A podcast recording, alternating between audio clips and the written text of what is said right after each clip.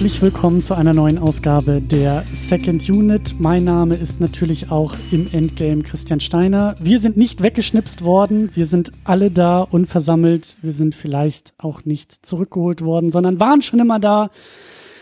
Wir reden heute über Endgame. Ich tue das glücklicherweise nicht alleine, sondern habe mir eine ausgezeichnete Riege der besten Superhelden und Superheldinnen zusammengecastet.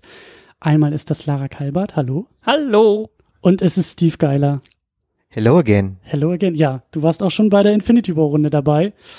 Äh, und wir werden jetzt sehr ausführlich und intensiv über Endgame sprechen. Und natürlich, bevor wir das tun, an dieser Stelle so albern wie es ist, aber Spoilerwarnung. Weil, ähm, also eine Woche nach Filmstart eigentlich Ey. schon fast wieder unsinnig, weil ich glaube, alle den Film schon dreimal gesehen haben. Aber ich möchte es trotzdem pro forma. Und das ist halt auch Quatsch, über diesen Film ohne Das Spoiler hätte zu ich, sprechen. wollte ich gerade noch sagen. Es macht bei diesem Film wirklich so gar keinen Sinn, Also sich ich, da lange dran, also, ne? ich habe es ja neulich versucht. Ich war zu Gast beim Telestammtisch und habe da in einer äh, größeren Riege, also wir haben über den Film auch schon gesprochen. Wir haben spoilerfrei tatsächlich getan. Und das Lustige war, wir haben danach auch über Spoiler gesprochen. Es hat sich immer noch keiner so richtig getraut, über den Film zu sprechen, weil alle so andächtig unterwegs waren. So, hm, ja, man möchte es ja niemandem zerstören. Aber natürlich an dieser Stelle spoilern wir und äh, ich sehe ja sowieso die Aufgabe dieses Podcasts da drin, immer nach dem Film zu kommen und nach dem Filmerlebnis nochmal über das zu sprechen, was man gesehen hat. Deswegen äh, werden wir das jetzt natürlich auch tun. Ich weiß gar nicht, wo wir anfangen sollen, aber es ist ein, ein Mammutwerk. Vielleicht, äh, beste Idee überhaupt, Lara, vielleicht sprechen wir erstmal ein bisschen über dich. Du bist Okay. ja neu hier in der Runde dabei. Ja. Äh, ich habe mir zwei Sachen aufgeschrieben.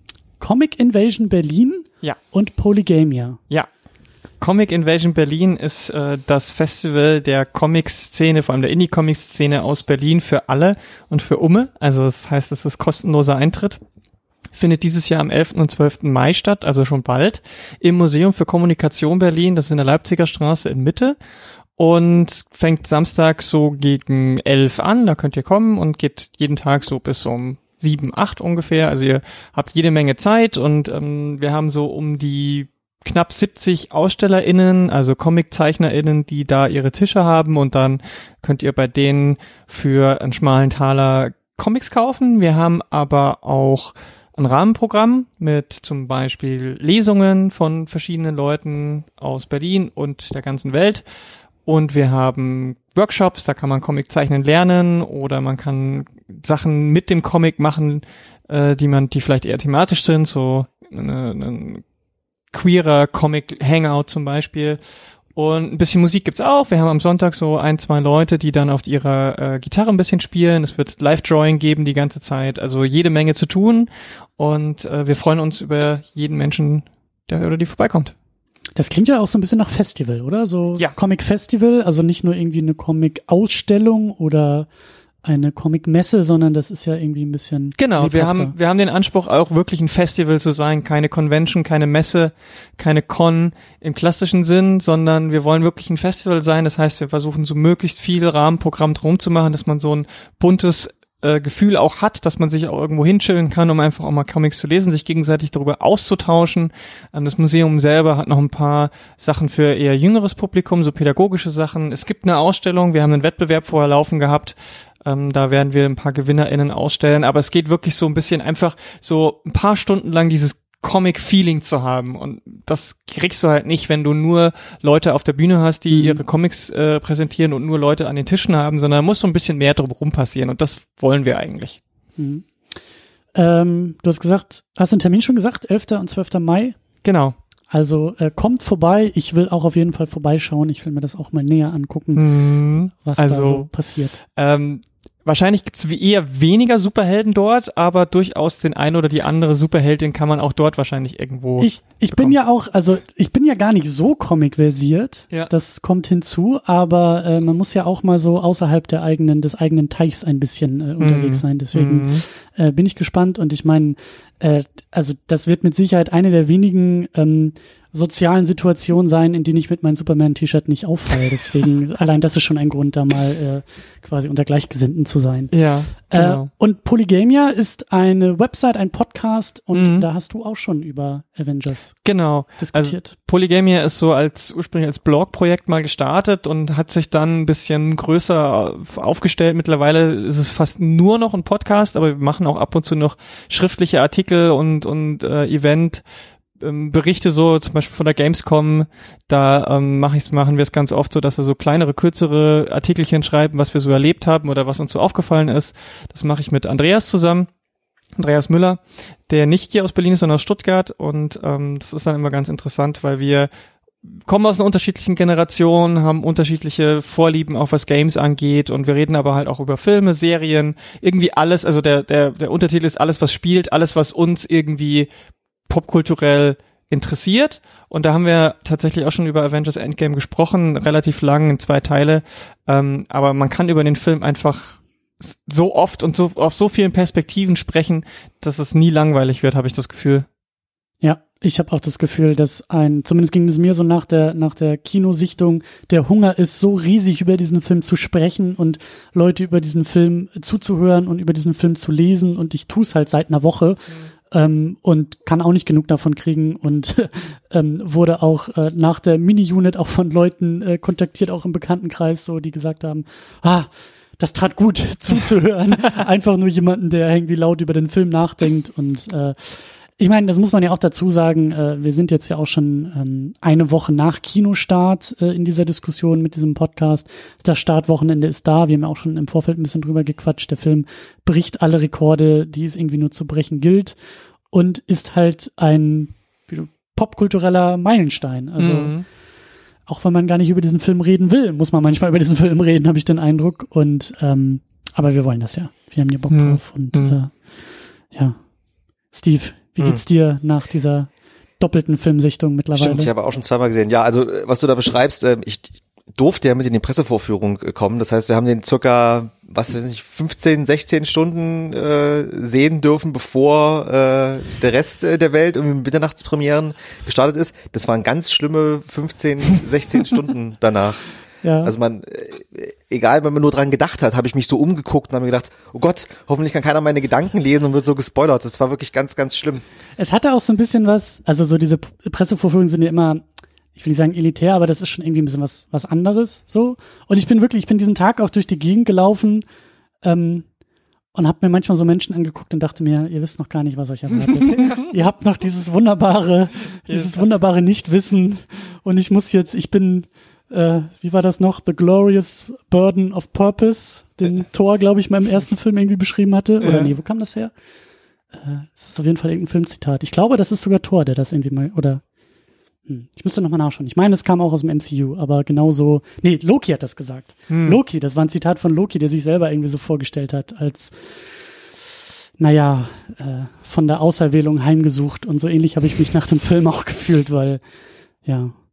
Ich habe dir eine Nachricht geschrieben. Fühlst du dich auch so leer? Du warst leer, ja, das Gefühl konnte ich, konnte ich gut nachvollziehen, ja. ja. Aber ähm, es geht ja glücklicherweise gar nicht so sehr um uns. Es soll Hm. ja auch um Hm. den Film äh, gehen. Bevor wir das tun, und wir wollen auch noch viel, viel mehr darüber sprechen, wie das alles überhaupt, wie wir rein sind aus dem Kino, wie wir raus sind aus dem Kino, das sind ja auch alles wichtige, wichtige Themen für diesen Film, aber vorher noch ganz schnell und ganz kurz an dieser Stelle natürlich eine Danksagung, äh, weil ich das ja hier immer am Anfang der Sendung gerne, gerne tue. Denn ihr da draußen könnt diesen Podcast unterstützen. Ihr könnt ihn über Patreon, über Steady unterstützen mit einem laufenden Abo. Ihr bekommt dann Zugang zu Livestreams. Also das, was wir aufzeichnen, könnt ihr live schon hören und damit ein bisschen früher auch hören. Ihr bekommt Zugang zu Sondersendungen. Einmal im Monat rede ich mit Tamino über Gott und die Welt, aber eigentlich nicht über Gott, aber viel über die Welt und über andere Filme und auch einmal im Monat mit einem Blick hinter die Kulissen hier in der State of the Unit. Und natürlich bekommt ihr auch das wunderbare Gefühl, diesen Podcast zu unterstützen. Das möchte ich natürlich auch an dieser Stelle betonen. Und ähm, ihr könnt es auch nicht nur auf Patreon oder auf Steady machen, auch wenn ihr sagt, hey, ich habe Bock, mal einmalig vielleicht irgendwie Danke zu sagen. Ihr habt die Möglichkeit äh, per Banküberweisung oder auch über PayPal, äh, wenn ihr Geld übrig habt und das loswerden wollt, dann tut es sehr, sehr gerne auch über diese Wege. Ihr findet alle Links bei uns dazu auch im Blog auf secondunit-podcast.de. Und äh, ja, ich sag vielen, vielen Dank an alle, die es schon tun. Und ich sag an dieser Stelle ganz besonders Danke an dich, Steve, weil du tust das auch. Immer gerne, Christian, immer gerne. So. Und damit äh, nähern wir uns auch diesem Vorsichtig, müssen wir ganz, ganz langsam. Ganz behutsam. behutsam. ganz behutsam. Ähm, Lara, wie ist es denn mit dem MCU und mit dir? Mhm. Erzähl mal ein bisschen, wie du so ja zu diesem filmischen Universum stehst, wie du ähm, zu den anderen Filmen äh, stehst. Hast du die alle geguckt? Mhm. Hast du die alle gerne geguckt? Äh, wie mit welchen Erwartungen bist du zu diesem Endgame ins Kino gegangen? Also ich versuche es jetzt mal nicht so lange zu machen, aber die Geschichte von dem MCU und mir ist eigentlich schon eine sehr lange Geschichte, weil ähm, man muss man muss vielleicht wissen, ich habe als jüngster Teenager als, als habe ich schon angefangen Superheldencomics zu lesen und als die ersten Superheldenfilme ins Kino kamen, war ich auf jeden Fall noch so mega glücklich, dass ich sowas endlich auf der großen Leinwand sehen kann. Ich meine, ich erinnere mich noch, als der erste Spider-Man mit Tobey Maguire in die Kinos kam und ich einfach nur so, wow, aber außer mir irgendwie keiner. und ähm, so mit, mit dem MCU habe ich halt gesehen, wie immer mehr Leute diese Begeisterung, auch wenn sie die Comics gar nicht sehen, Mhm. erkennen, durch Sehen dieser Filme bekommen haben. Und ähm, das muss ich sagen, das hat mich schon gefreut. Ich finde es schon cool, weil es natürlich auch dem Medium, das als Vorlage gilt, so ein bisschen mehr, ich will nicht sagen Berechtigung, aber so ein bisschen mehr Wohlwollen entgegenbringt. Man ist nicht mehr so total abseitig und wird so verächtlich nach angeschaut, wenn man sagt, man liest Comics. Mittlerweile lese ich nicht mehr so viele SuperheldInnen-Comics wie früher. Deswegen ähm, hat sich natürlich auch mein Verhältnis zum MCU ein bisschen geändert. Und je mehr Filme kamen, desto mehr hat mein Verhältnis dann auch nochmal geändert, weil ich dann schon irgendwann gemerkt habe, okay, für mich irgendwann reicht das nicht mehr, was da so passiert. Also Mhm. die, nachdem ich, ich kannte ja alle Origins halt auch schon, das war noch okay, so die erste Phase und nach dem ersten Avengers hätte für mich erstmal auch eher wieder Schluss sein können. Dass es dann weiterging, okay. Aber die Geschichten, die dann erzählt wurden, haben mich mehr und mehr oder, äh, oder sagen wir es mal so, weniger und weniger begeistern können. Also gerade die zweiten Teile aller Original MCU Avengers waren so alle so ein bisschen meh. Ähm, vielleicht noch mit Ausnahme von Winter Soldier. Der war, war noch ein bisschen anders. Und als es dann so darauf hinaus lief, okay, Infinity War findet statt, was ja über die verschiedenen Phasen immer deutlicher wurde, ähm, Und du wusstest wahrscheinlich auch schon, was Infinity War eigentlich bedeutet Ja, und ja. was das für Auch- Komplikationen genau, hat. Und, genau, den mhm. Comic oder die Comics, die es da gibt, kannte ich auch und da habe ich mir natürlich gedacht, okay, das kann nicht ganz so eins zu eins laufen wie in den Comics, weil natürlich einige Figuren nicht da sind. Und ähm, deswegen war dann trotzdem noch so ein bisschen die Neugier da, wie sie es machen, aber die Grundstory kannte ich. Und dann habe ich Infinity War ge- geschaut und war dann erstmal schon ganz schön, wow, okay, hätte ich nicht gedacht, dass sie das so machen, dass sie diesen Endpunkt setzen mit dem Snap und dann ist erstmal Break so. Mhm. Ähm, und die Le- Leute dann wirklich erstmal so ein bisschen vor den Kopf stoßen. Und ich Mhm. fand es gut, dass sie das so gemacht haben und ich fand es interessant und war dementsprechend natürlich danach schon sehr gespannt drauf, wie sie es dann auflösen werden. Und jetzt kam nun vorher noch Captain Marvel. Und als ich den gesehen hatte, und da gibt es ja diese Endcredits-Szene, auch dafür würde ich jetzt einfach mal spoilern, weil ich meine, da ist jetzt auch ein bisschen her away. und es ist natürlich jetzt auch Teil vom Film, ähm, dass sie am Ende dann tatsächlich bei den anderen Avengers auftaucht. Also am Ende von Infinity War sieht man ja in der Post-Credit-Szene den äh, Beeper, den Nick Fury gerade noch äh, anschalten kann und in ihrer Post-Credit sieht man dann, wie der, wie der Beeper bei den äh, Avengers, die noch da sind, also Captain, Mar äh, Captain America und, und äh, hier ähm, äh, äh, War Machine ist noch da und ähm, Hulk und so. Und äh, da sieht man dann, wie der Beeper hört plötzlich auf zu piepen und dann wundern sich alle und dann ist plötzlich sie da und fragt nur, wo ist Nick Fury? Und da war ich natürlich dann, nachdem ich Captain Marvel gesehen hatte und den Film super fand und die Figur geil fand und ich bin halt auch großer Captain Marvel Fan von den aktuellen Comics, dachte ich, yeah, jetzt bin ich gespannt, was sie mit dem mit mit der Figur jetzt in Endgame machen. Also ich bin mit sehr großen Erwartungen, mit sehr großer positiver Einstellung in diesen Film gegangen, aber war natürlich auch mega nervös. Also der, ich hatte ihn ja auch in der Presseverführung das erste Mal gesehen und die Mhm, war wir haben den alle zu dritt geguckt. Genau, wir ja. waren zu dritt dort und der war, die war morgens, vormittags und ich bin so, ich konnte am Abend vorher kaum schlafen und bin dann morgens echt so, oh, wie wird das wohl, wie wird das wohl? Ich bin sehr angespannt in diesen Film gegangen. Und ähm, wie sich jetzt ausgezahlt hat, das hören wir gleich. Sehr gut, man merkt, du machst selber Podcasts. Das, äh, das Teasen klappt wunderbar. Steve, wie war es denn bei dir? Wie bist du ins Kino gegangen und wie ist vielleicht auch nochmal so der Rundumschlag zum MCU? Ja, ins Kino gegangen bin ich auf jeden Fall ähnlich, äh, ähnlich aufgeregt. Ähm, gerade nach Infinity War war doch die, die Neugier schon sehr, sehr groß, wie sie das jetzt, äh, wie sie das auflösen und wie sie quasi diese erste große Phase an Filmen irgendwie zu Ende bringen. Ähm, allgemein MCU, ich hatte es beim letzten Mal schon so ein bisschen erzählt, ähm, dass ich jetzt nicht ähm, seit 2008 da irgendwie dabei bin und jeden Film im Kino gesehen habe. Ich bin erst irgendwie 2015, äh, als es eh mehr losging, dass ich mich wieder mehr für Filme interessiert habe, ganz im Allgemeinen. Da dann in dem Zug habe ich dann auch irgendwann ganz schnell die ganzen Marvel-Filme nochmal nachgeholt. Also vereinzelt hatte ich auch gesehen, aber jetzt so im großen Zusammenhang nicht. Und seitdem bin ich regelmäßig dabei. Muss ehrlich sagen, ich hatte kurz zu der Zeit, als Guardians 2 rausgekommen ist, den fand ich beim ersten Mal im Kino nicht so sonderlich doll. Und da habe ich mich kurz gefragt, ob ich denn jetzt bei mir auch sowas spüre, wie diese äh, Superhelden-Verdrossenheit, so, dass man jetzt irgendwie das, äh, das Gefühl hat, es wird irgendwie zu viel. Hatte ich auch kurzzeitig. Aber ich weiß gar nicht, was war der, ich glaube, Thor hatte ich dann zum Beispiel auch nicht im Kino Ragnarok? gesehen. Ragnarok hatte ich dann irgendwie auch ausgelassen. Aber irgendwann war ich auf einmal wieder drin. Und dann habe ich auch alle Filme nochmal nachgeholt. Und dann, das, ja, das muss so vor Infinity War gewesen sein. Da habe ich nochmal einen kompletten Rewatch gemacht. Stimmt, du bist, du bist letztes Jahr vor Infinity War bist du alle nochmal durchgegangen. Genau, ne? da ja. habe ich das nochmal gemacht. Deswegen habe ich mir das dieses Jahr gespart. Das ist einfach zu viel, ne? Ähm, Ja, Viele Leute sind ja durch Black Panther wieder eingestiegen, weil der so große äh, äh, Mhm. Wellen geschlagen hat, Mhm. auch in der in der Medienwelt und auch Mhm. vom Einspielergebnis. Und dann haben viele gesagt, ach, den gucke ich mir jetzt doch noch mal an. Und ich glaube, das war der Wiedereinstieg von vielen Leuten, die das so eine ähnliche Erfahrung gemacht haben, dass sie Ja. irgendwann wieder ausgestiegen sind zeitweise. Hm. Ja, ich bin immer irgendwie dabei geblieben. So, ich meine, klar, es gibt auch in meiner Welt bessere und schlechtere im MCU. Das Lustige ist halt, ich jetzt durch Endgame und durch dieses Ganze, da geht ein Kapitel zu Ende. Ähm, ich weiß nicht, wie ihr drauf seid, aber ich blick jetzt halt auch diese elf Jahre irgendwie mal so ein bisschen zurück. Und ich weiß zum Beispiel, ich habe den ersten Iron Man damals noch in meiner Heimatstadt in der Sneak Preview gesehen. Ich stand in der Schlange und wir haben so, wir sind so durchgegangen, oh, was, was läuft denn so nächste Woche an? So, ja, vielleicht kommt da dieser Iron Man auch jetzt in der Sneak. Und wir hatten Glück und hatten auf einmal Iron Man in der Sneak gesehen, so. Also, ähm, und da war ja noch nicht die Rede vom MCU und so das Ding, was wir jetzt elf Jahre später haben.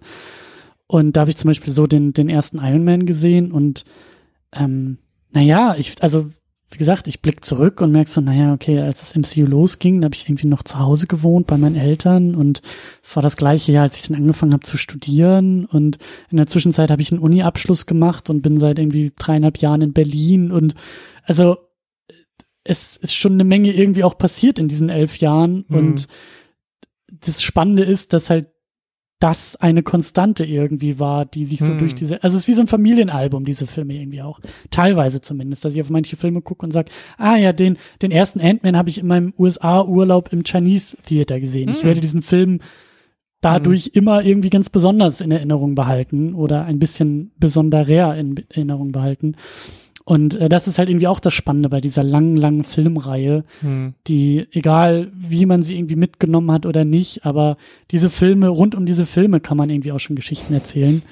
Ähm, ja. Du meinst also, du hast deine eigene Heldenreise vollführt, Au- vollzogen? auf eine gewisse Art und Weise, ja, ich wurde nie weggesnappt, glücklicherweise. ähm, und ich hoffe auch nicht, dass es das Endgame jetzt für mich an dieser Stelle ist, aber auf eine gewisse Art und Weise, ja. Und das macht irgendwie auch das Besondere bei diesen Filmen und eben jetzt auch bei Endgame aus. Also ich, ich kann mich zum Beispiel dran erinnern, ähm, äh, damals, als die Herr der Ringe-Filme rauskamen, das war auch so ein besonderes Kinoding. Mhm.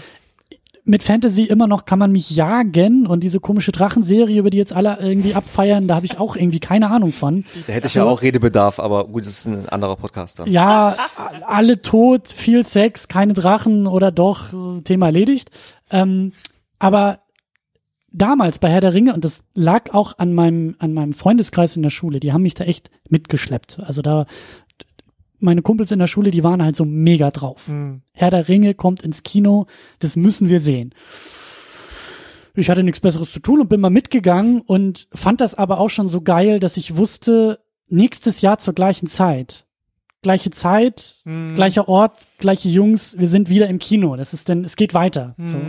Und so ein bisschen hat sich das auch in den letzten Jahren so diese Hm. MCU-Nummer halt auch, also wie du gesagt hast, als es so auf Thanos zuging, Infinity War zuging, so als das Ende ein bisschen in Sicht kam, wurde das irgendwie auch wieder ein bisschen besonderer, fand ich, weil es, es sind halt, es, es sind ein bisschen andere Filme, andere Kinomomente, zumindest halt für mich gewesen, weil klar, du kannst die Uhr nachstellen und weißt, in einem halben Jahr sitzen wir in Black Panther und ein Mhm. Jahr später sehen wir dann irgendwie, wie Thanos kommt oder wie er zurückkommt und so.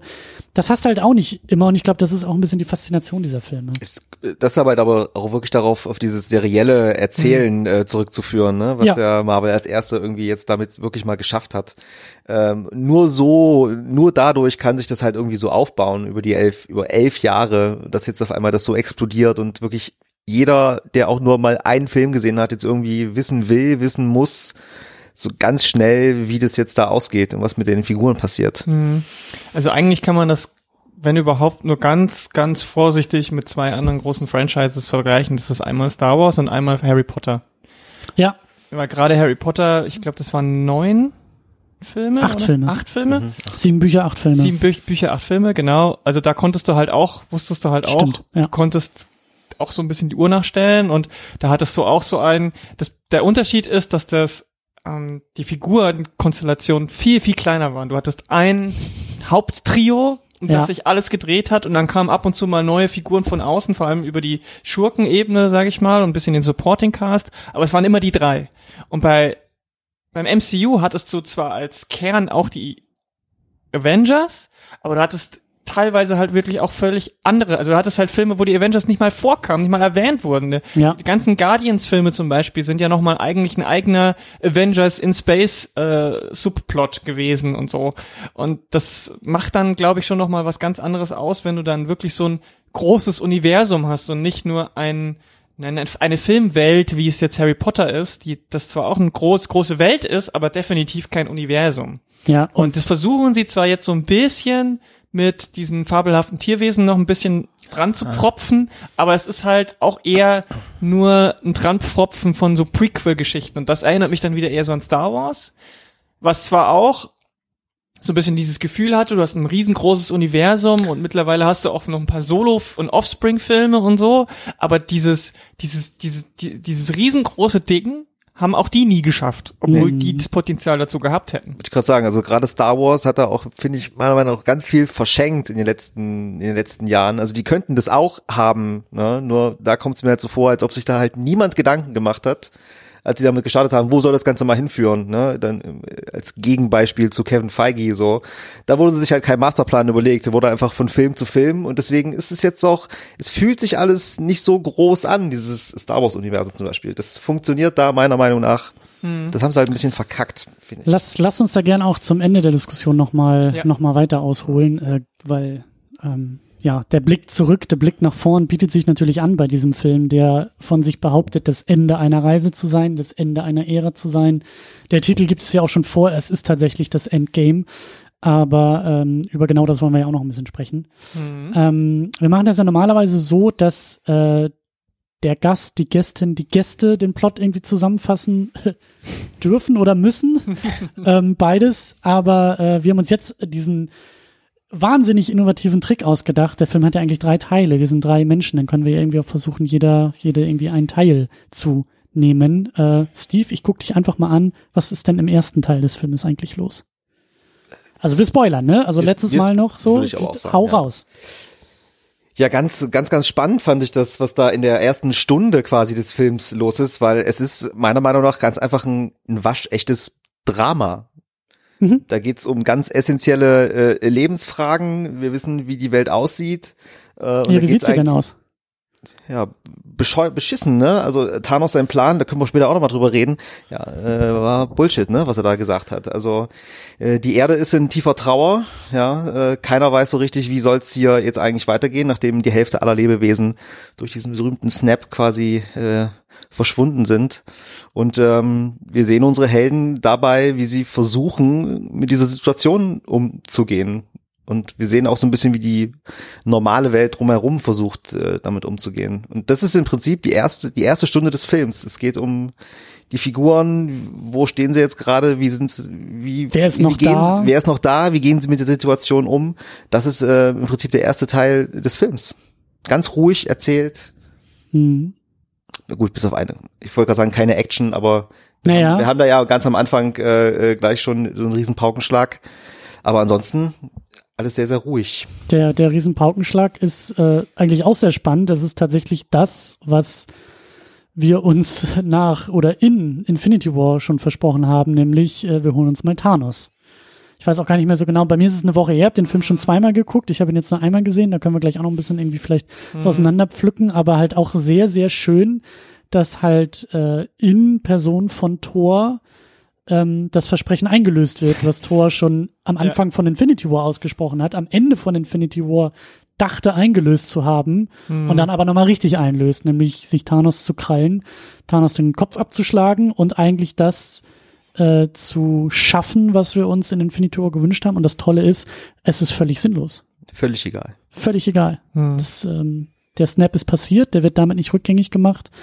Und äh, ja, Allein darüber könnte man schon wieder wahrscheinlich eine halbe Stunde diskutieren, was, was das für eine Bedeutung haben könnte, dieser, dieser sinnlose, diese sinnlose Rache, diese sinnlose Akt des Kopfabschlagens, was man daraus ziehen könnte, ähm, müssen wir an der Stelle jetzt wahrscheinlich noch nicht machen. Vielleicht kommen wir später noch mal kurz drauf zurück, aber Fakt ist, dass er halt die Infinity Stones selber zerstört hat und deswegen ist er auch nicht mehr so stark und hat sich selber dabei fast umgebracht und deswegen ist es auch kein wirklicher Sieg, Ja, dass kein Triumph. Es kein ist kein Triumph, Triumph, ja. ähm, auch in gar keiner Hinsicht, sondern eher ist es noch ein größerer Magenschlag. mhm. Weil die erste Hoffnung war ja, dass, wenn sie ihn finden, dass sie das alles rückgängig machen können. Und das war erstmal weg. Und dann kommt halt dieses fünf Jahre später. Und da haben, in, äh, haben halt alle, also beim zweiten Mal vor allem, wenn's, bei, bei, was dann kein Fachpublikum mehr war, da war das das erste Mal so auch so, dass die Leute so ein bisschen unruhig geworden sind im Kino. Vorher war das erst so, Captain Marvel taucht das erste Mal auf und rettet, rettet Tony Stark, erste Jubelschreie.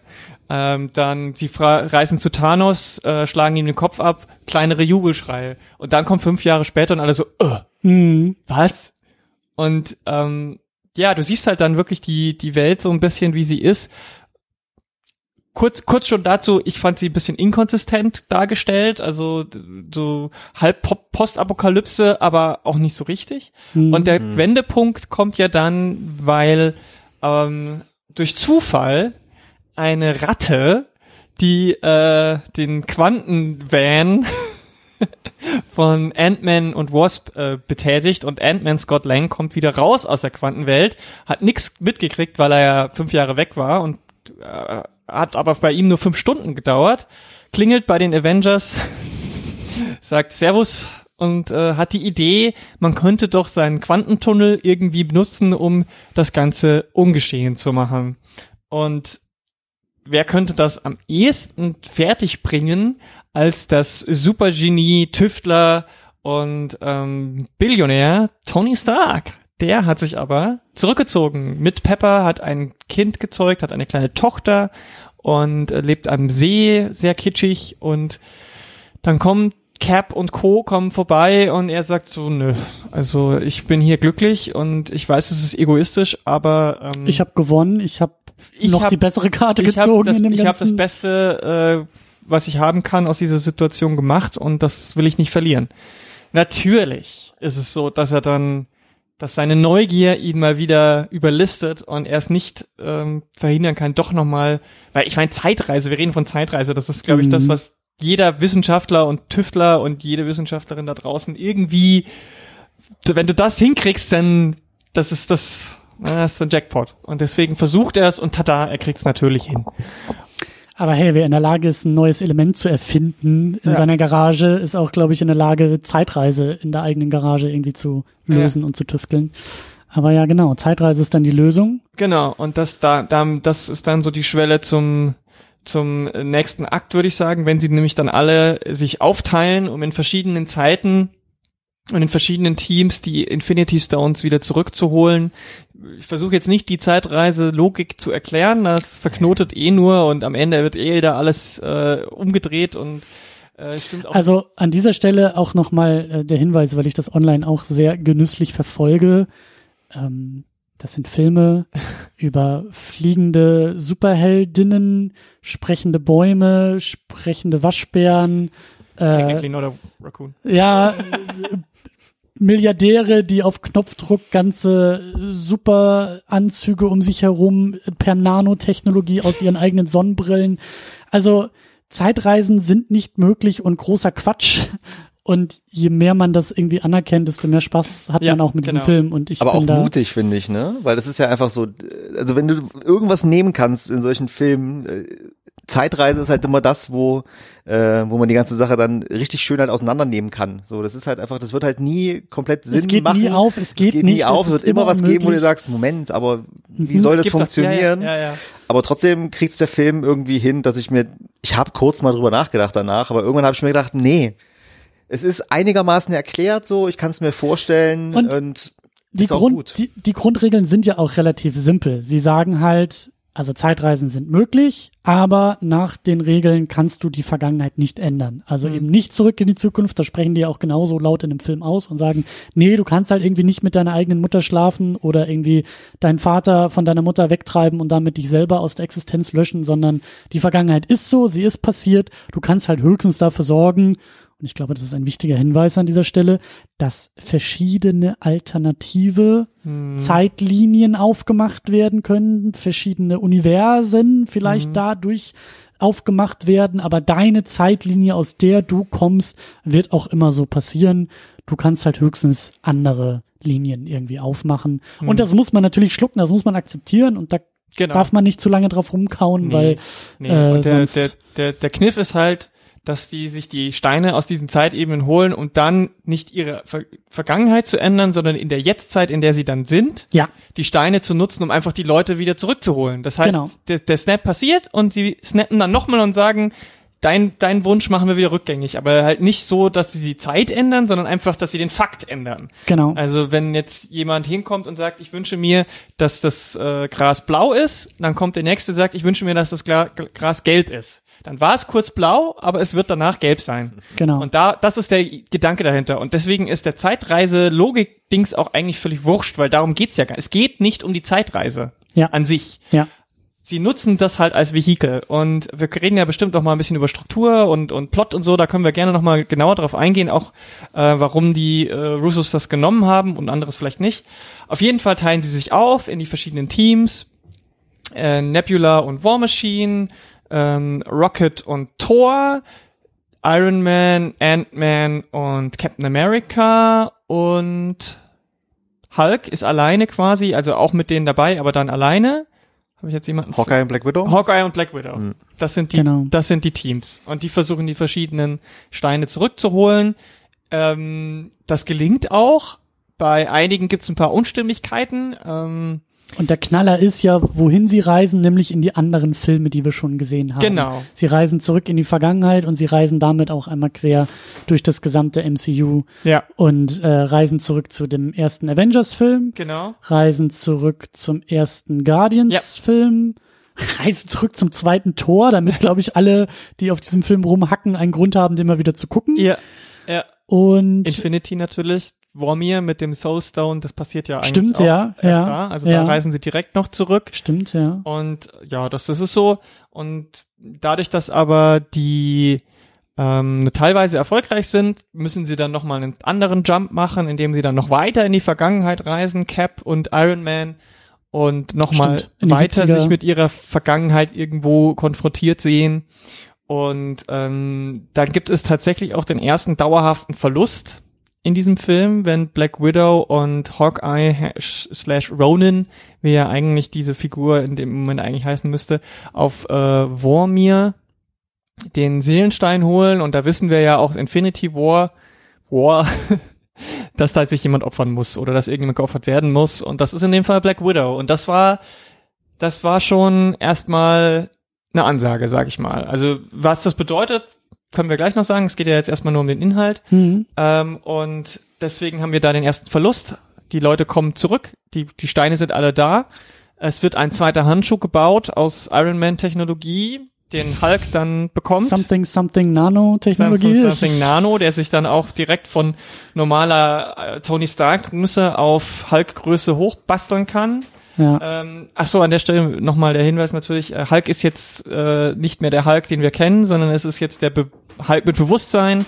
Bruce Banner hat seine äh, wütende Seite anerkannt und kann jetzt Hulk sein und trotzdem schlau. Ähm, Und Social Media Star? und Social Media Star, genau. Wo wir wieder bei dem Thema sind, wie schafft das, passt das mit der Postapokalypse zusammen? Da habe ich nämlich auch dran gedacht, dass du genau den Moment auch ähm, äh, meinst, dass sie da in diesem lichtdurchfluteten Diner sitzen und alle sind total happy und die Kids wollen Autogramme. Äh, Ja. Okay. Ja. Aber Dazu, ja, da kommen wir gleich nochmal. Da Ja. kommen wir gleich nochmal. Und Okay. äh, dann macht er tatsächlich, schafft er den Snap. Aber gleichzeitig äh, ist es so, dass sich ein äh, eine Doppelagentin eingeschleust hat, denn Nebula wurde ausgetauscht von äh, Vergangenheits-Nebula. Die Stimmt, ja. haben nämlich mitbekommen, als Nebula zurückgereist ist, um äh, à la Guardians of the Galaxy 1 den Power Stone von Peter Quill Star-Lord abzuluxen. Aufgrund ihrer technischen Zusammensetzung gab es einen Glitch und die damalige Vergangenheitsnebula hat das hat hat sich mit ihrer Zukunftsnebula so ein bisschen überschnitten und deswegen konnte der damalige Thanos, der ja noch lebt und der noch gar nichts von den Infinity Stones hat, aber zumindest die Idee schon hat, und auch noch nicht wirklich viel von den Avengers eigentlich weiß. Also ja, New Avengers York ist 1. passiert, aber genau. Also das meiste des Teams, äh, die, die meisten des Teams kennt er noch gar nicht. Genau, er kennt nur die Original Avengers, weil das, das, das äh, erst, der erste Avengers-Teil ist da schon passiert. Genau. Ähm, und der kriegt das mit und dann wird Nebula, Future Nebula wird gefangen genommen, mit äh, Vergangenheitsnebula ausgetauscht, die reist mit und während die anderen snappen, holt sie über den Quantentunnel den Vergangenheitsthanos mit seiner Riesenarmee und seinem Flaggschiff in die Jetztzeit zurück. Und damit beginnt eigentlich dann so der dritte finale Akt, würde ich sagen. Ja. Der sich dann auf den großen Showdown zubewegt und nachdem, und da, da müsste mir jetzt auch noch mal, wie gesagt, das ist ein bisschen länger her. Also wir hatten ja schon den Snap von Hulk, Genau. der passiert ist und der alle zurückgebracht hat. Der quasi alle zurückgebracht Okay, hat. Und, das war nämlich ähm, auch noch eine quasi Frage, die bei mir Eine Minute war. später ist ja Thanos schon da und zerbombt äh, die ganze Avengers äh, Hauptquartier. Hauptquartier. Ja. Können wir auch nochmal. Ja, aber die, nee, egal. Dann das geht's halt los und geht's halt wieder, ich meine, das sind Avengers, die überleben alles. sind natürlich. Aber dann, dann geht's halt weiter mit äh, ja dem großen Finale, das, äh, der große Showdown, wo dann eben alle wieder da sind, die halt letztes Mal durch den Snap weg waren. Was bedeutet, Vision ist weg, ähm, Gamora ist auch weg, weil die bei dem Soulstone äh, gestorben ist. Loki. Äh, Loki ist weg, ja. Ähm, aber die Leute, die halt den, durch den Snap weg waren, die sind wieder zurückgekommen. Und ja, großes Finale und teilweise auch sehr, sehr schön, was da auf dem Schlachtfeld passiert, die einzelnen Momente. Wir bekommen einen wunderbaren Avengers-Shot der Female äh, Avengers und äh, der Female Superheldinnen in diesem Universum. Wir bekommen ein, ein, ein wunderbares Bild, wie äh, ja der ja immer noch da ist, dieser Handschuh, dieser, dieser zweite Infinity Gauntlet, der da ja eben äh, per Iron Man Nanotechnologie gebaut wurde, der wie so ein Football über ein Feld gejagt wird und äh, von Person zu Person, ja, also der ganze Film ist ja eine große Staffelübergabe, die da eben auch bildlich passiert Mhm. ist, wenn dann, äh, ich weiß gar nicht mehr wer es war, ich glaube Spider-Man das Ding unterm Mhm. Arm trägt und wirft und Captain Marvel noch ein Stück das Ding weiterträgt und ähm, äh, ich glaube, sie wollen eigentlich irgendwie das Ding auch irgendwie in diese, in diesen, in diesen Wagen nochmal reinschmeißen, also in diesen Genau. Mikrokosmos aus Ant-Man, in diesen, wie heißt es nochmal? In, In den diese- Quantentunnel, In den Quantentunnel, genau. Genau. Die, also Um die- dadurch, die Steine zurückzubringen, wo Genau. sie eigentlich Genau. aus der Zeit, aus der sie kommen, damit Thanos sie eben nicht wiederkriegt. Genau, und äh, das klappt nur so mittelgut und der Kampf spitzt sich immer weiter zu und immer weiter zu und immer weiter zu. Thanos scheint zu gewinnen ein zweites Mal, hat diesen Handschuh in der Hand, schwört auch dieses Mal mit dem Wissen, was ja danach passiert und dass hm. er in der hm. Zukunft quasi das Ding ja schon einmal geschafft hat und sagt sich, wisst ihr was, äh, ich habe keinen Bock, dass nur das halbe Universum ausgelöscht wird. Ich habe vor allen Dingen Bock, dass ihr alle ausgelöscht werdet, weil ihr mir tierisch auf die Nerven geht mit dem, was ihr hier vorhabt. Und es sieht so aus, als ob er auch ein zweites Mal das ganze Ding schafft, um dann allerdings zu merken, dass ihn Tony Stark verarscht hat, selber den Handschuh trägt und dann hm. in einer großen Geste, in einer riesengroßen Geste mit einem wunderbaren Satz Thanos sagt vorher äh, sowas wie, äh, ich bin unausweichlich mhm. und Tony erwidert, ja, und ich bin Iron Man und schnippt selber, um damit die komplette Armee von Thanos auszulöschen. Und dann, wie wir vorher eben auch schon gehört haben, das Ganze kostet eine Menge Kraft, wie wir auch schon bei Thanos in Infinity War gesehen haben. Selbst ihn hat's nicht spurlos, äh, ähm, also nach dem Schnipsen ist, gab's gab's äh, durchaus Spuren bei ihm. Auch Hulk ist nicht komplett äh, ohne weiteres nach dem Schnipsen äh, ähm, ja wieder aufgestanden und es sorgt halt dafür, dass Tony dadurch dann stirbt und sich opfert, damit das MCU weitergehen kann. Derjenige, der es geboren hat, darf es auch wieder gebären. Also die Bilder sind groß. Hm. Tony stirbt heroisch und äh, wird dann auch noch im Laufe des Filmes beerdigt unter großen Tränen und äh, bekommt das, was Black Widow nicht bekommen hat, nämlich eine pompöse Beerdigung, bei der alle aus den letzten 300 Jahren MCU nochmal irgendwie vor die Kamera gezogen werden, äh, teilweise auch Gesichter, bei denen wir alle Kopfkratzen da saßen und ich dann später gelesen habe, ja klar, das war der Junge aus Iron Man 3, der halt irgendwie doppelt so alt ist als damals noch so ungefähr. Ähm, aber ähm, es geht ja noch weiter, also nach diesem, nach dieser ganzen nach dieser großen Schlacht äh, müssen ja trotzdem noch die Infinity Stones wieder zurückgebracht werden und da sagt sich Captain America beziehungsweise Steve Rogers, ich mache das sehr, sehr gerne.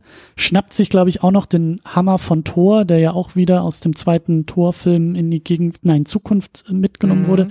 Auf jeden Fall reist er zurück, um die Steine wegzubringen und erscheint dann zwei Sekunden später wieder auf der Bildfläche, allerdings nicht als Steve Rogers, aka Captain America, sondern als weiß ich nicht, Old Man Steve Rogers, der sich gesagt hat, äh, in der Zwischenzeit habe ich mir einfach mal das gegönnt, was mir die ganze Zeit verwehrt wurde, nämlich der Tanz mit Peggy, hm. ein Leben außerhalb der Avengers, überhaupt ein Leben, nicht nur irgendwie für eine Struktur und für irgendwie so etwas wie Gerechtigkeit zu kämpfen, sondern auch einfach mal, ähm, ja, äh, das, was ihm vielleicht auch schon immer zustand, nämlich ein glückliches Leben zu führen und was ihm halt lange verwehrt wurde.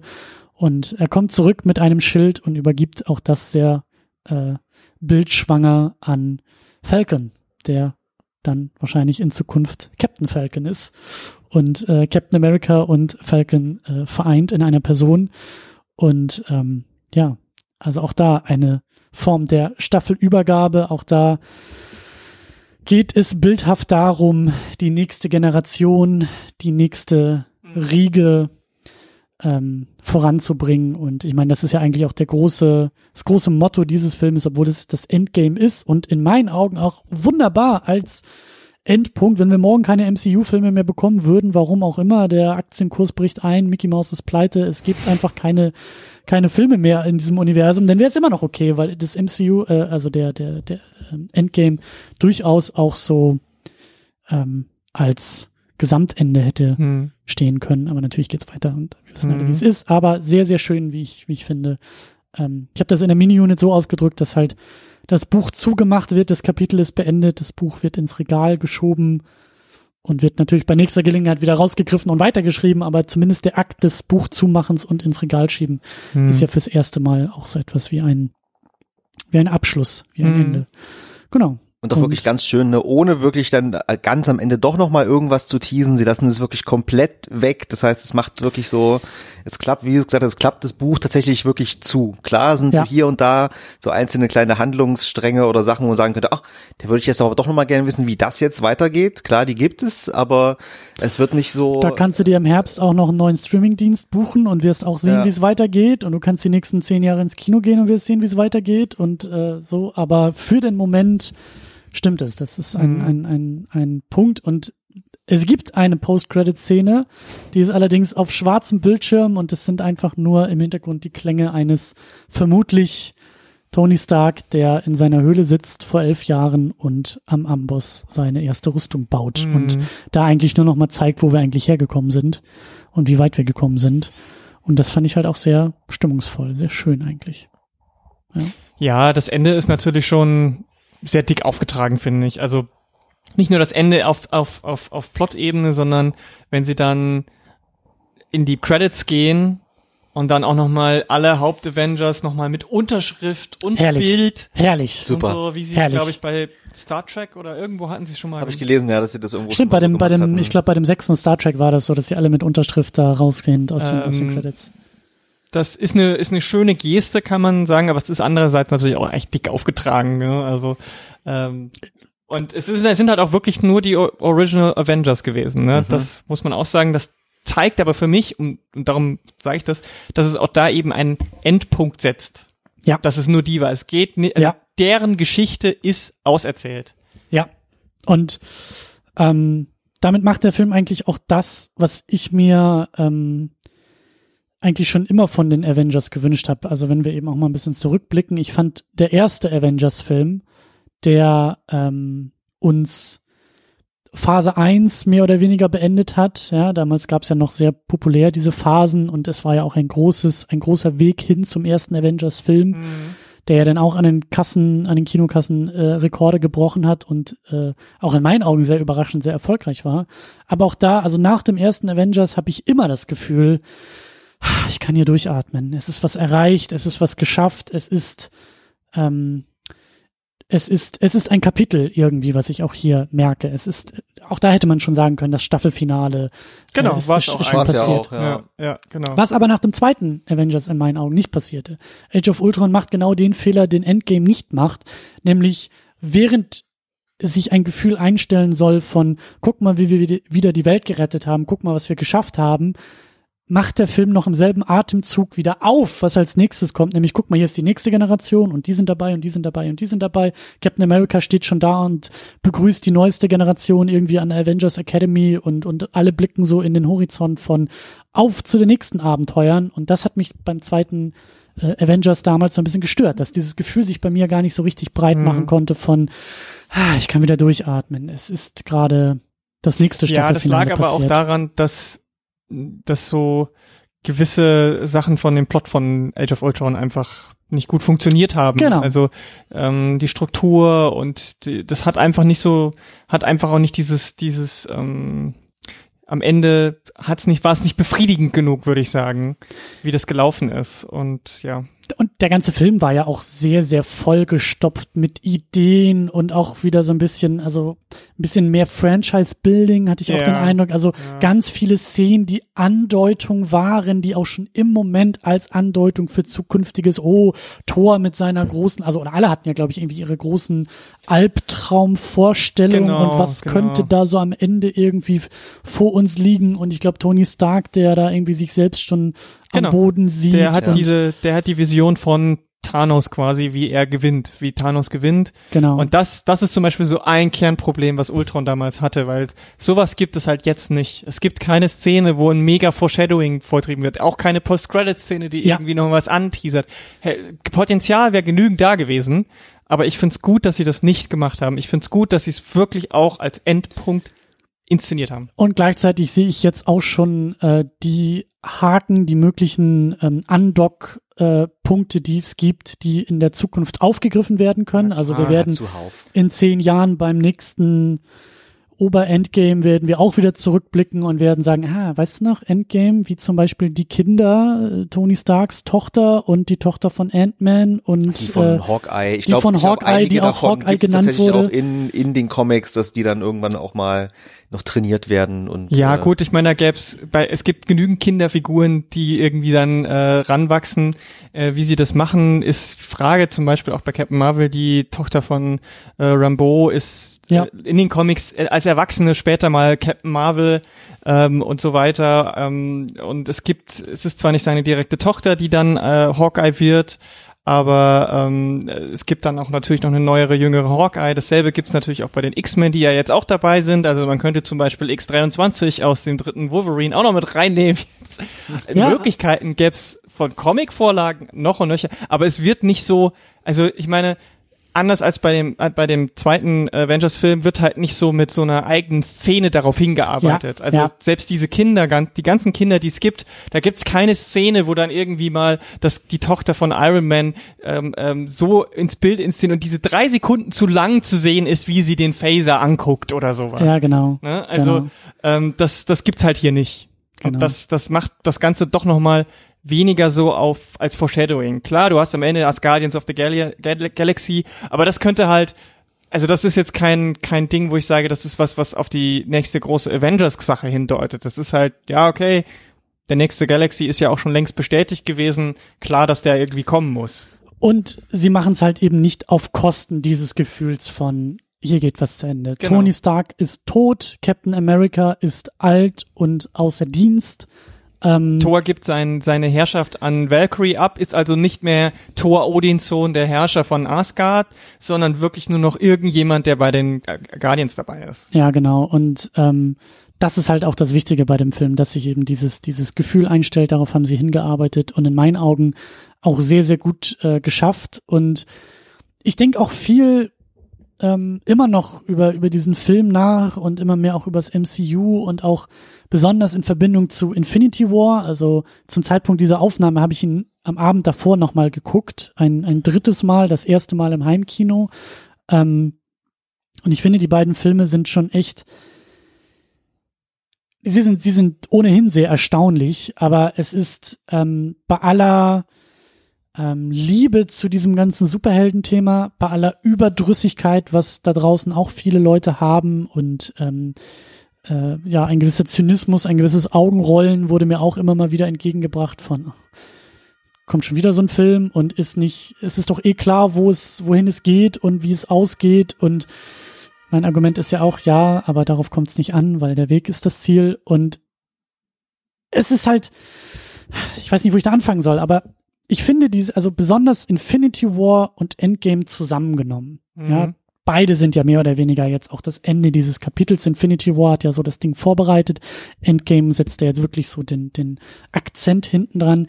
Ich finde beide Filme für diese Mega-Blockbuster, die sie sind, erstaunlich ungewöhnlich, erstaunlich mutig, erstaunlich äh, eigentlich auch unmöglich. Hm. Ähm, also sie, sie sind auch nicht nur, weil irgendwie Milliarden von Menschen reinrennen und die Dinger Milliarden von Dollar verdienen, äh, ge- außergewöhnlich, sondern sie sind filmisch, finde ich, auch sehr außergewöhnlich. Sie tun auch Dinge, bei denen ich, bei denen eigentlich jeder Mensch, der irgendwie diesem ganzen Filmbusiness zynisch gegenübersteht, das kann man auch sehr berechtigt sein, trotzdem in meinen Augen anerkennen muss, dass diese Filme eben nicht den einfachsten und den gewöhnlichsten Weg gehen aus der ganzen Sache. Ich finde zum Beispiel den Snap am Ende von Infinity War extrem mutig. Das ist eine Sache, die nicht hätte gemacht werden müssen, um die Kinotickets für Endgame zu verkaufen. Ja. Ich finde es auch nicht selbstverständlich, dass das so wohl, wohl, wohlwollend aufgenommen wird. Es hätte auch genauso gut sein können, dass das sehr viel guten Willen den Avengers und dem MCU gegenüber eher kaputt macht, Mhm. weil die Leute sagen, äh, Moment mal, Cliffhanger, was ist da los? Wir wissen doch eh alle, dass sie zurückkommen, ja, die Kinotermine für Black Panther 2 sind doch eh schon gesetzt, wollt ihr mich verarschen? Und dass dann einfach nicht dreimal so viele Leute ins Kino rennen, sondern noch die Hälfte der Leute ins Kino rennt. Das finde ich schon durchaus außergewöhnlich und mutig. Also Infinity War würde ich mitgehen und sagen, ja, das war ungewöhnlich, weil es auch der erste äh, in den, in den knapp 20, 21 Filmen war, der sowas gemacht hat. Vorher, die hatten alle irgendwie eine Auflösung. Aber Endgame ist genau für mich genau das Gegenteil. Der hat, der war überhaupt nicht mutig. Der war, der war, der hat mich null überrascht. Da konnte man eigentlich schon immer sofort sehen, jetzt kommt das als das als nächstes, das kommt als nächstes, das als nächstes, gerade durch diesen Zeitreiseplot. Also ich finde, die, die Entscheidung, einen Zeitreiseplot zu machen, ist schon das Einfachste.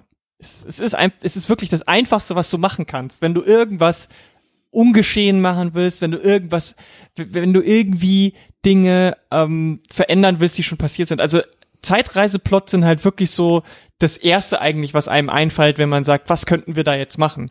Und ähm, die Russos haben ja auch schon gesagt, es gab da jetzt so einige Interviews dazu, wie sie da rangegangen sind und dass sie auch andere Ideen hatten neben der Zeitreise, aber dass sie am Ende dann gesagt haben, naja, warum ist das Offensichtlichste nicht eigentlich auch das Beste für uns? Und das ähm, ist, zeigt für mich halt so ein bisschen, dass sie halt nicht mutig waren. Also auch nicht mutig sein wollten. Ich kann das nachvollziehen, ich kann das verstehen, weil wenn du so ein Milliardenpublikum hast, die alle jetzt auf diesen Endpunkt hin fiebern, dann ist es, dann ist es wirklich schwierig, da noch die Leute herauszufordern. Vor allem nachdem du sie in Infinity War ja eh schon mal gefordert hast. Mhm. Durch diesen Cliffhanger und diesen äh, Magenbox Moment am Ende, wo alle traurig sind und, und erstmal vor den Kopf gestoßen. Kann ich verstehen, dass sie das nicht mehr nochmal machen wollten. Ich find's nur aus filmischer Sicht, finde ich's halt uninteressant. Und gerade wenn man den, wenn man die Filme dann nochmal als Ganzes betrachtet, also alle, und das irgendwann immer wieder mal guckt, wird Infinity War auf lange Sicht, glaube ich, der bessere Film von den beiden sein, der interessantere Film von den beiden sein und Endgame irgendwie dann nur noch das Nötige, damit man für sich irgendwie, also so wie die, die Endnote, das abschließende C für Mozart, so, äh, das ist dann Endgame. Das nur um die, um die, um, um sich selbst zu befriedigen, aber so vom Filmischen her finde ich es halt schon wirklich, ich möchte nicht sagen, es ist lazy writing, aber es ist schon fast, es ist schon sehr nah da dran, finde ich, diese, okay. diese Zeitreisesache. Und sie haben auch ein bisschen drüber gesprochen, an welcher Stelle sie den Cut machen sollten. Mhm. Und da gab es tatsächlich auch schon die Idee, ähm, den Cut am Anf vor dem Snap zu machen. Oder also den Snap mit in den zweiten Film zu ja, nehmen. Ja, genau, das, mhm. was man mit dem Snap anfängt. Mhm. Ähm, hätte ich auch nicht uninteressant gefunden, aber die Frage ist dann, wie hätte man Infinity War zu einem Ende gebracht? Das hätte ja gar nicht funktioniert. Also dann hätte man den Cliffhanger irgendwie dann ja, ja, wahrscheinlich. Müssen, wenn er auftaucht. Und dann ist das hätte ja, das hätte nicht funktioniert. Und das meine ich, das meine ich halt eben auch auch mit, äh, ähm, also mit ja und auch mit mutig so ja. überhaupt irgendwie mit einem Cliffhanger irgendwie zu arbeiten. Also ich war zum Beispiel bei Infinity War überhaupt, also bei, bei mir hat das sehr gut funktioniert. Ähm, ich habe auch kein Wissen um die Comics oder so. Ich mhm. wusste eigentlich gar nicht, was uns erwartet. Ich dachte in klassischen Superheldenstrukturen ja, natürlich ist das Ziel, ist das Ende der große Showdown gegen Thanos. Natürlich wird Thanos besiegt. Das ist jetzt auch keine Überraschung am Ende von Endgame. Aber genau das habe ich halt vermutet, dass mhm. wir überhaupt den ganzen Konflikt erst in diesem späteren Avengers, in mhm. dem, was wir jetzt als Endgame kennen, dass es überhaupt erst dort stattfindet. Aber dass Thanos dann schon am Ende von Infinity War auftaucht, den Snap macht, es wurde auch immer der, der Vergleich, ich glaube auch von den Autoren selber gesetzt zu äh, Empire Strikes Back. Ja, ganz Star Wars, der offensichtlich, auf ja. einer ähnlichen Note endet. Ähm, ähm, aber ja, ich, ich, ähm, aber Steve, glaube ich, erstmal, du wolltest erstmal noch was dazu sagen, oder? Äh, ich, ich höre euch so aufgeregt, ich habe die ganze Zeit, ich habe die ganze Zeit Gedanken im, äh, im Kopf. Ähm, also ich glaube ja, dass es tatsächlich wirklich als äh, ich finde, man kann die, also ich kann die jetzt so die beiden Filme in meinem Kopf nicht mehr so wirklich trennen. Also mhm. Für mich gehört das, gehören die quasi zusammen als als eine fünfeinhalb Stunden lange äh, Geschichte und Auflösung. Doppelfolge quasi. Do, quasi Doppelfolge. Ähm, und ich finde, da funktioniert es auch. Ähm, und ich finde auch trotzdem, äh, ich finde trotzdem Endgame trotzdem auch mutig, weil ich hätte zum Beispiel auch nicht erwartet, einfach, dass sie so diesen drei Stunden Film äh, so ruhig quasi beginnen und so viel mhm. Vertrauen in das Publikum äh, haben, dass sich die Leute tatsächlich da eine Stunde erstmal reinsetzen und es außer einer zwei Minuten Sequenz quasi keine Action gibt und trotzdem darauf vertraut haben, dass die Leute so mit den Charakteren mitgehen, ja. dass sie da trotzdem am Ball bleiben über diese langen Zeitraum.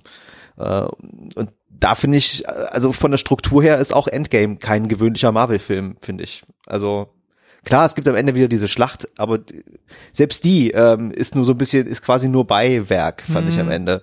Also also ich, ich denke auch viel über beide Filme zusammen nach. Und für mhm. mich ist eigentlich das Finale Infinity War. Mhm. Ähm, Endgame ist für mich halt ein Epilog zu Infinity War. Mhm. Und so hat er sich für mich auch im Kino angefühlt. Es ging mir so, wie du, Steve, am Anfang auch gesagt hast, ähm, ich habe nicht auf die Uhr geguckt, aber ich habe schon immer im Bauch gemerkt, boah, wir sind hier immer noch bei dieser ganzen, alle sind weg, fünf Jahre später, alle versuchen irgendwie voranzukommen.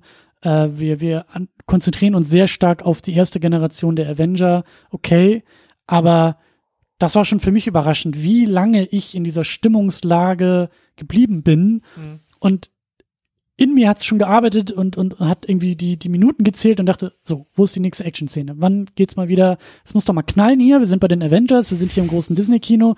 Aber es kam nicht und es kam nicht und es kam nicht. Und auch das finde ich durchaus im Rahmen eines Mega-Blockbusters. Ja. Also das ist immer so der Parameter, den ich dazu mhm. mitdenke. Also mhm. es ist klar, dass wir hier kein, kein, äh, kein Arthouse-Independent-Kino irgendwie vor uns haben und ähm, ich, wir haben nur Trailer gesehen, aber wahrscheinlich, also wenn alles aufgeht und ich gehe jetzt mal vom Besten aus, ich gehe davon aus, dass der Joker-Film filmisch alles, äh, was Marvel jemals gemacht hat, in die Tasche stecken wird, so rein äh, künstlerisch gesehen.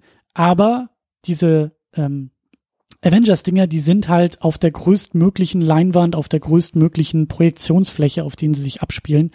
Und ich habe immer noch Respekt davor, weil ich mir denke, all das hätte nicht sein müssen. All das hätte nicht sein müssen, um auch hier diesen Staffelstab, diesen, diesen, diesen mhm. Pokal, diesen Touchdown zu landen. Der Ball war jetzt 22 Filme lang in der Luft, der Wurf wurde gesetzt. Es gilt jetzt eigentlich nur noch, das Ding zu fangen und in der Endzone irgendwie zu sein. Mhm. So.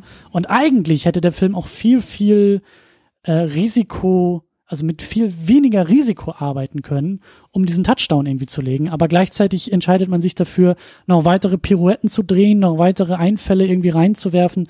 Und das finde ich schon, schon sehr interessant. Und mhm. ähm, mhm. ja, das ähm, ähm, aber, aber ich finde, dass diese, diese ganze Exposition, dieser ganze Drama-Akt im ersten Teil war für mich fast nur Mittel zum Zweck weil es nur darum ging, gerade von Tony und von Captain America von Steve Rogers zu zeigen, wie wie, wie, wie man, also eine emotionale Fallhöhe auch aufzubauen. Denn nur durch diese erste Stunde ist das Opfer von Tony am Ende so krass. Und deswegen mussten sie es so machen. Und die, und die erste Stunde von Cap ist, dass er realisiert, dass er, dass ihm klar wird, dass er nicht weiter dass er nicht weitermachen kann. Er mhm. kann nicht darüber hinwegkommen. Deswegen ist ja das Ende dann auch so, dass er in der Vergangenheit bleibt. Nur das, weil er immer wieder, er kommt davon nicht los.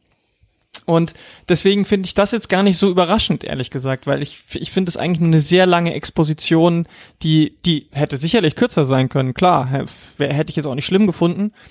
Und die man aber, glaube ich, deswegen gerne mitnimmt, weil man auch weiß, oh Gott, das wird wahrscheinlich jetzt der letzte Film mit diesen Figuren sein. Und wenn man diese Figuren liebt, gerade Leute, die vielleicht nur das MCU kennen, die Comics nicht so und wirklich mit diesen, mhm. wie, so wie du schon sagst, so mitgewachsen sind, so eine Konstante so, so wie der, der, der coole Onkel, mit dem man so größer geworden ist und dann will man nicht, dass der coole Onkel stirbt, mhm. ne? Mhm. Dann versucht man natürlich so viel Zeit mit dem coolen Onkel zu verbringen wie möglich und deswegen nehmen die das dankbar an.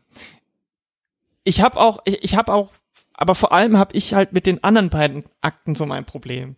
Also der, der ja, aber du willst vielleicht lass uns, lass, ja, lass, lass uns da gleich noch ein bisschen drauf zu sprechen kommen. Ich will eigentlich auch noch über die, über die, äh, über diese ganze Avengers-Garde noch sprechen, über die erste Runde der Avengers, ja. also die, hier auch mehr oder weniger die Hauptfiguren sind. Ich will aber noch mal kurz auf diesen Punkt der Unmöglichkeit äh, ja. äh, zurückkommen, weil auch das war mein Gedanke, als ich bei Endgame im Kino saß. Auch das war schon mein Gedanke bei Infinity War und ähm, also ich versuchte auch meinen Blick zu schulen, weil ähm, für mich hat sich auch im Laufe der Jahre gezeigt, die Dinge, die einfach aussehen und selbstverständlich wirken, sind alles andere als das. Mhm. Und das hat mir schon bei Infinity War, ähm, hat mich das durchaus beeindruckt. Infinity War ist in meiner Meinung auch der viel vollere Film. Ja. Der Film, der sich ja hingestellt hat, gesagt hat, größtes Crossover in Entertainment-Geschichte und hier kommen sie jetzt alle zusammen aus allen Filmen. Und ich habe gestern Abend Infinity War nochmal geguckt und muss auch da sagen, der ist nicht perfekt. Aber wie der Film es schafft, so viele Figuren zu jonglieren und selbst fucking Groot bekommt seinen Heldenmoment, indem er sich dazu entscheidet, den die Axt, die Tor geschmiedet wird, aufzuheben, um selber Teil dieser Waffe zu werden. Mhm. Selbst die Leute, die da draußen Bock auf Groot haben, Groot-Fans sind, bekommen ihren Fan-Moment. Mhm bei einem Film, bei dem ich dachte, oh Gott, das wird ja schon schwer genug, drei dieser 30 Helden in irgendeiner Form gerecht auf die Leinwand zu bringen. Und in meinen Augen hat Infinity War diese Masse und Menge an Figuren sehr gut handeln können. Auch da finde ich einen Film wie Age of Ultron, der mit viel, viel weniger Figuren auskommt, viel voller, viel vollgestopfter, viel schwerer irgendwie. Mhm. Und Infinity War war irgendwie leichtgängiger und jetzt auch Endgame, natürlich die Hälfte ist weg. Das macht den Film vielleicht auch ein bisschen schlanker und auch ein bisschen einfacher. Aber auch da finde ich das sehr äh, gut und schön, dass eben beide Filme zusammengedacht mhm. ähm, hier jetzt auch die erste Generation der Avengers ihre ihre Momente bekommt, der Abgesang stattfindet und ähm, das das das meine ich so ein bisschen und also das ist ja auch das Erstaunliche bei diesem gesamten MCU. Ähm, lasst uns mal zurückdenken an den ersten Avengers-Film. An einem Punkt, an dem wir alle noch da saßen und uns dachten und gefragt haben im Vorfeld, sag mal, geht das überhaupt? Geht es überhaupt, diese Figuren in einem Film aufeinander prallen zu lassen und in völlig unterschiedlichen Kontexten und Filmen vorher und viele, die auch damals gesagt haben, das wird niemals funktionieren, weil du kannst ja nicht davon ausgehen, dass alle Leute diese vier, fünf Filme davor gesehen haben und was ist, wenn man nur Iron Man Fan ist und gar nicht weiß, wer dieser Captain America ist, das kann doch alles nicht funktionieren. Ich weiß ganz genau, wir waren mal an diesem Punkt, ja. den wir so schnell hinter uns gelassen haben, weil der Film A recht gut funktioniert hat und B so viele Leute da draußen davon überzeugen konnte, dass er funktioniert hat, dass es schon fast sich so anfühlt, als ob es schon immer so gewesen war, dass es auch völlig konsequenzlos war. Also die einzige Konsequenz war, dass dieser Film funktionieren mm, konnte. Mm. Und das war schon mal eine Errungenschaft. Und jetzt springen wir sieben Jahre später gefühlt 50 Schwierigkeitsstufen höher, um zu sagen, nee, nee, wir machen den gleichen Trick, nicht nur irgendwie mit einer Handvoll Figuren und vier Filmen, sondern wir machen das mit 20 Filmen, weiß ich nicht, 40 Figuren äh, in völlig unterschiedlichen Kontexten, die Guardians, die nie was von den Avengers gehört haben. Also wir bringen noch mehr zusammen und schieben das Ganze halt noch weiter nach oben, größer, höher, schneller weiter. Hm. Und auch das funktioniert. Und das finde ich ist immer noch ähm, so beachtenswert, weil in der Zwischenzeit es viele, viele, viele, viele andere Studios Filme versucht haben. Ja. Und es zeigt sich, es ist halt nicht so leicht, wie es aussieht, sonst hätten es alle anderen auch schon gemacht. Und es braucht vor allem Zeit. Es braucht diese Zeit. Es braucht halt diese elf Jahre. Ne? Oh, Deswegen ja. kann ein DC halt nicht als dritten Film direkte Batman gegen Superman machen, äh, wo es noch keinen einzelnen Batman-Film gibt. Also ist halt ganz klar, ne? wir haben so viel Zeit mit diesen Charakteren verbracht, das ist, an denen hängt man einfach. Das schafft man halt nicht innerhalb von zwei Jahren, sowas aufzubauen. Ja, ja, auf jeden Fall. Ähm, das stimmt auch natürlich. Gleichzeitig ist es natürlich auch ein ganz, ganz witziger Kniff. Also zum, zum einen wollte ich noch sagen, diese, diese Sache mit dem alle unterzubringen, da haben sie ja bei Endgame jetzt quasi das gleiche auch nochmal und auch deswegen so ein bisschen nicht so mutig wie bei Infinity War gemacht. Denn sie teilen die Leute in kleinere Gruppen auf. Stimmt. Und dadurch wird's erträglich, da sie eben nicht alle immer gleichzeitig zusammenarbeiten. Und äh, das ist filmtechnisch total logisch, weil du du kannst es nicht, du kannst keine zehn Leute gleichzeitig immer, das funktioniert. Hab ich, hab kannst ich als auch, ZuschauerInnen gar nicht folgen weil dann gibt's nur Schuss gegen Schuss, hier noch, da noch. Habe ich auch gelesen, ähm, ähm, ich glaube, die beiden ähm, Drehbuchautoren, Christopher Marcus und Stephen McFeely, haben, glaube ich, ich weiß nicht, du hast vielleicht auch gelesen, in der New York Times haben die sich mhm. hingesetzt, oder mit der New York Times haben die sich zusammen hingesetzt und haben auch sehr konkrete und Spoiler-Fragen beantwortet und viel über ihren ja. Prozess auch gesprochen. Und da war, glaube ich, auch die Rede davon, dass die irgendwie auch an einem Moment tatsächlich irgendwie im großen Finale, im großen Kampf, wo dann alle wieder zurück waren, tatsächlich irgendwie so eine Szene geschrieben hatten, wo alle irgendwie auftauchen und gemerkt haben, ähm, das resultiert darin, dass jede Figur ein Satz, ein One-Liner sagen kann, weil du das 30 Mal mit allen irgendwie machst und merkst, so redet kein Mensch. Also so, das ist kein Gespräch, sondern das ist ein, wie du sagst, ein, ein Springen von Figur zu Figur. Jeder hat irgendwie ein, also das, die Szene kann gar nicht funktionieren. Genau. Und äh, klar, der Trick ist, das Ganze halt runterzubrechen, ja. Genau. Und das Zweite, was was ich halt auf der einen Seite ist es natürlich genial, auf der anderen Seite finde ich finde ich es persönlich eben dann wiederum äh, ähnlich wie den Zeitreiseplot, weil theoretisch musst du keinen einzigen Film vorher gesehen haben, vielleicht Infinity War noch, aber selbst da bin ich mir nicht sicher, weil der Film ja durch seine Zeitreisen alle anderen Origins erzählt. Also musst gar nicht wissen, wer ist Captain America, wer ist Thor, weil sie genau diese Heldenreise, die sie vorher schon alle gemacht, nochmal machen. Iron Man muss vom egozentrischen, ich-bezogenen, mir sind alle anderen scheißegal, zum ich opfere mich für eine größere, wichtigere Sache, nur diesmal in der ultimativen Konsequenz, ist genau das, was er im ersten Iron Man gemacht Ja, hat. ja. Thor ist derjenige, der von seinem überheblichen, äh, so tun, als würde er einer Erwartung gerecht werden, dazu finden muss, wer ist er eigentlich wirklich, wird ja sogar so gesagt von seiner, von seiner Mutter. Und Captain America ist genauso umgekehrt von dem, was Iron Man ist. Deswegen Ja, treffen ja. sie ja auch so aufeinander. Er ist derjenige, der sich immer schon von Anfang an für alle geopfert hat, aber selber nie da zum Zuge kam. Deswegen vollführt er diesen Weg und muss am Ende, geht am Ende den Schritt, dass er sagt, jetzt denke ich auch mal an mich. Und das sind genau diese drei Heldenreisen, die sie in ihren eigenen Origin-Story-Filmen oder in ihren drei Filmen, je nachdem, zurückgelegt haben, machen sie jetzt nochmal. Und deswegen ist es so theoretisch gesehen einfach gar nicht notwendig, dass du diese Filme gesehen hast. Und das ist auch die perfekte Überleitung. Ich wollte über diese ganzen Figuren nämlich auch nochmal sprechen. Es ist aber eben, und äh, deswegen ähm, habe ich auch oft so, so, so Erklärungsnot, wenn ich mit Leuten über diese Filme spreche. Es sind halt die Charaktere. Es ist natürlich auch eine Serie. Ich bin auch gern bereit zu sagen, es ist nichts anderes als eine Daily Soap, die da stattfindet, die vielleicht mit ähnlich verqueren Plotmechanismen daherkommt Mhm. und die tote Mutter ist irgendwie wieder lebendig und der Bruder war in Wirklichkeit der Vater, der einmal durch die Zeit gereist ist und äh, so die Geschichten. Aber es sind für mich die Charaktere, es sind für mich die Figuren und auch das ist der Schlüssel, der, der dieses Filmuniversum, der dieses Franchise für mich eben ähm, von anderen stark unterscheidet. Und ähm, ich sage es auch an dieser Stelle gerne noch einmal, ich bin schon immer eher den Figuren von DC näher gewesen. Ähm, es ist kein Geheimnis, ich bin ein sehr großer Fan der Figur Superman und ich mag auch auch äh, Batman, Wonder Woman, ich mag diese, ich mag bei den Figuren, dass sie eben größer als wir alle sind, dass sie diese mythologischen griechischen Gottheiten irgendwie aufgreifen, dass die halt auf ihrer eigenen Ebene arbeiten und ich brauche keinen gebrochenen, getriebenen, psychologisierten Superman, in den ich mich irgendwie reinfühlen soll, sondern für mich sind das eben alles nur Projektionsflächen, an denen ich blödes Individuum verdammt nochmal irgendwie nichts zu suchen habe. Das sind für mich diese Figuren, aber sie sind bis jetzt noch nicht so auf die Leinwand gebracht worden, wie sie ähm, wie sie sind, wie sie sein sollten, wie sie eigentlich auch funktionieren. Das ist in meiner Meinung auch der, der Schlüssel. Ich habe, wie gesagt, kaum Marvel Comics gelesen, aber ich habe immer das Gefühl, dass die Figuren, die ich in diesen Marvel-Filmen sehe, sich erst einmal nicht dafür rechtfertigen müssen, wie sie sind, sondern sein dürfen, wie sie sind.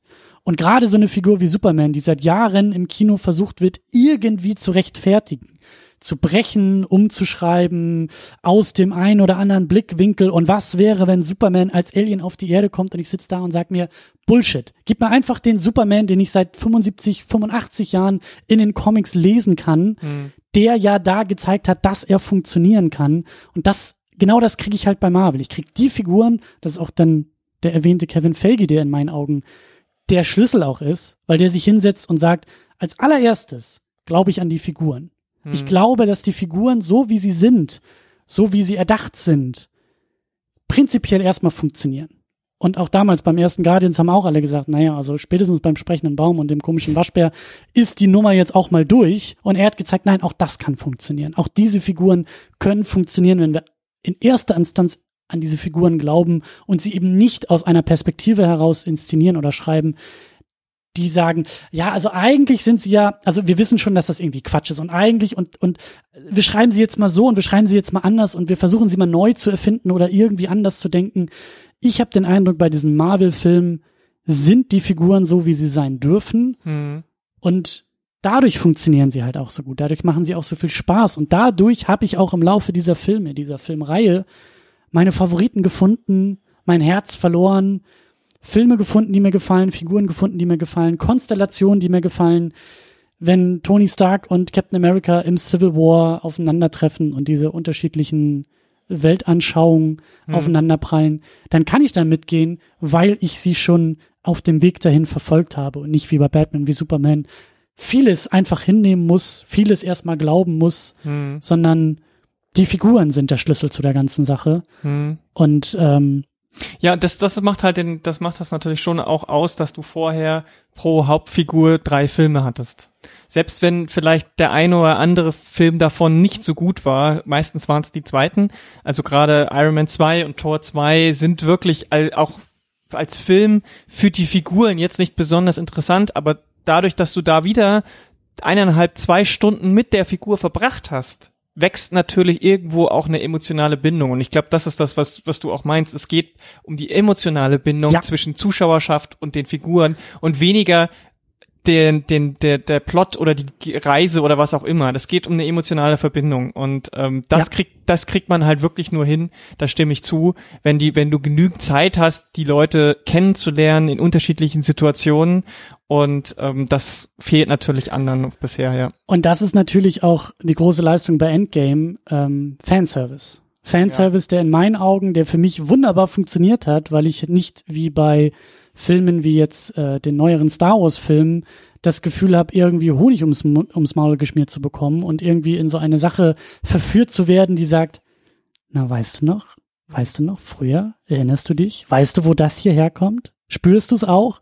Sondern wohlverdiente Fanservice-Momente, die halt eben nicht den Ellenbogen des Filmemachers um meine Rippen jagen und, und sagen so, guck mal, guck mal, guck mal, sondern für sich äh, viel besser funktionieren. Das sind für mich vor allen Dingen die Momente mit Captain America. Mhm. Das sind vor allen Dingen dann auch die Momente, bei denen ich im Moment erst gemerkt habe, endlich, endlich bekomme ich den Moment, von dem ich gar nicht wusste, dass ich ihn seit fünf Jahren herbeisehne, aber er kann den Hammer von Thor nehmen und auch er ist würdig und deswegen habe ich auch so ein bisschen gestutzt, als du gesagt hast, also auf Plot-Ebene natürlich würde dieser Film sehr gut auch für sich funktionieren, aber dann sind wir wieder bei diesem Daily Soap, bei diesem Serienprinzip, die, das Reichhaltige, so das, das, das, das, nicht unbedingt tiefgründige, aber das, das, das, ähm, emotion, die, die emotionale Bindung dieser Figuren, je mehr Filme wir kennen, je mehr wir mit diesen Figuren schon unterwegs waren, desto reichhaltiger ist eigentlich dieser ganze Payoff dieser Figuren. Mm, so. Absolut, absolut. Und ähm, klar, auch wieder ein, ein, ein Wunderwerk der, der Marketing-Strategie äh, äh an dieser Stelle. Mhm. Aber lass uns, lass uns gerne auch über diese erste Generation der Avengers nochmal sprechen, weil da sind wir uns ja, glaube ich, auch einig, das ist, das ist der Film. Das mhm. ist der Abgesang auf die Avengers, die wir vor sieben Jahren als äh, OG Avengers im gleichnamigen Film gesehen haben. Ähm, ich weiß nicht, Steve, du wirst so ruhig, deswegen möchte ich dich wieder mit reinholen ins Gespräch. Äh, was was äh, pick dir gerne eine Figur raus und ähm, was denkst du, wenn du an diese Figur denkst und vielleicht auch an den Weg der Figur?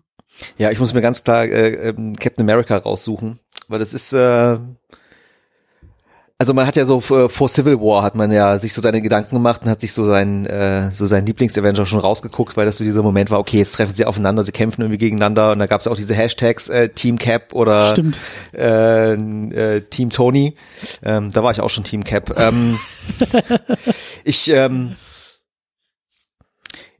hm, ich fange mal andersrum an. Also ich fand halt, ähm, dass er, dass Captain America seinem Charakter in Endgame so unglaublich gut gerecht äh, geworden ist. Und das mache ich an dieser einen Szene fest, so kurz bevor, ähm, kurz bevor neben ihm so die Dimensionen aufgehen und so alle so rauskommen, ist er trotzdem auch da äh, am Ende wieder der gewesen, der sich, der gesagt hat, okay, da steht Thanos mit seiner ganzen Armee, ich gucke um mich rum, es ist gerade niemand da. Ähm, was macht er aber? Es ist ihm auch in dem Moment scheißegal und er hätte jetzt auch in dem Moment äh, hätte er Thanos äh, auch alleine bekämpft. Aber er hat halt gemerkt, okay, er ist halt nicht alleine und er muss es halt nicht alleine machen. Und ähm, ja. diese Attitüde hat er halt die ganze Zeit schon. Ne? Und es ist halt einfach, er ist so ein, er ist einfach der beste Mensch auch einfach, äh, finde ich, in der in der ganzen äh, Nummer. Äh, also auch moralisch hat er, glaube ich, am wenigsten, ähm, wo er sich verschämen muss. Ähm, und er ist einfach so, das ist halt einfach so ein Held, zu dem man aufschauen möchte. Und ähm, auch wenn das irgendwie so patriotisch ist und Captain America, äh, könnte auch in jedem anderen Land sein, aber einfach so diesen, diesen Menschen zu haben, der auch einfach immer das Gute tun äh, will.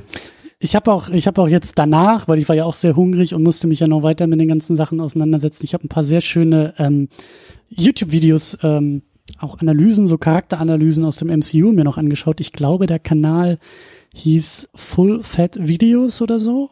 Ähm, schöne, schöne Charakterstudien, ähm, zum MCU, die alle noch so zwischen Infinity War und kurz vor Endgame auch rausgekommen sind. Und da war eben auch so dieses, ähm, also, weil, also die, die waren alle noch mit der Prämisse auch so ein bisschen spekulativ, so, wir schauen uns mal an, wer die Figuren sind und waren und welche Wege sie eingeschlagen sind.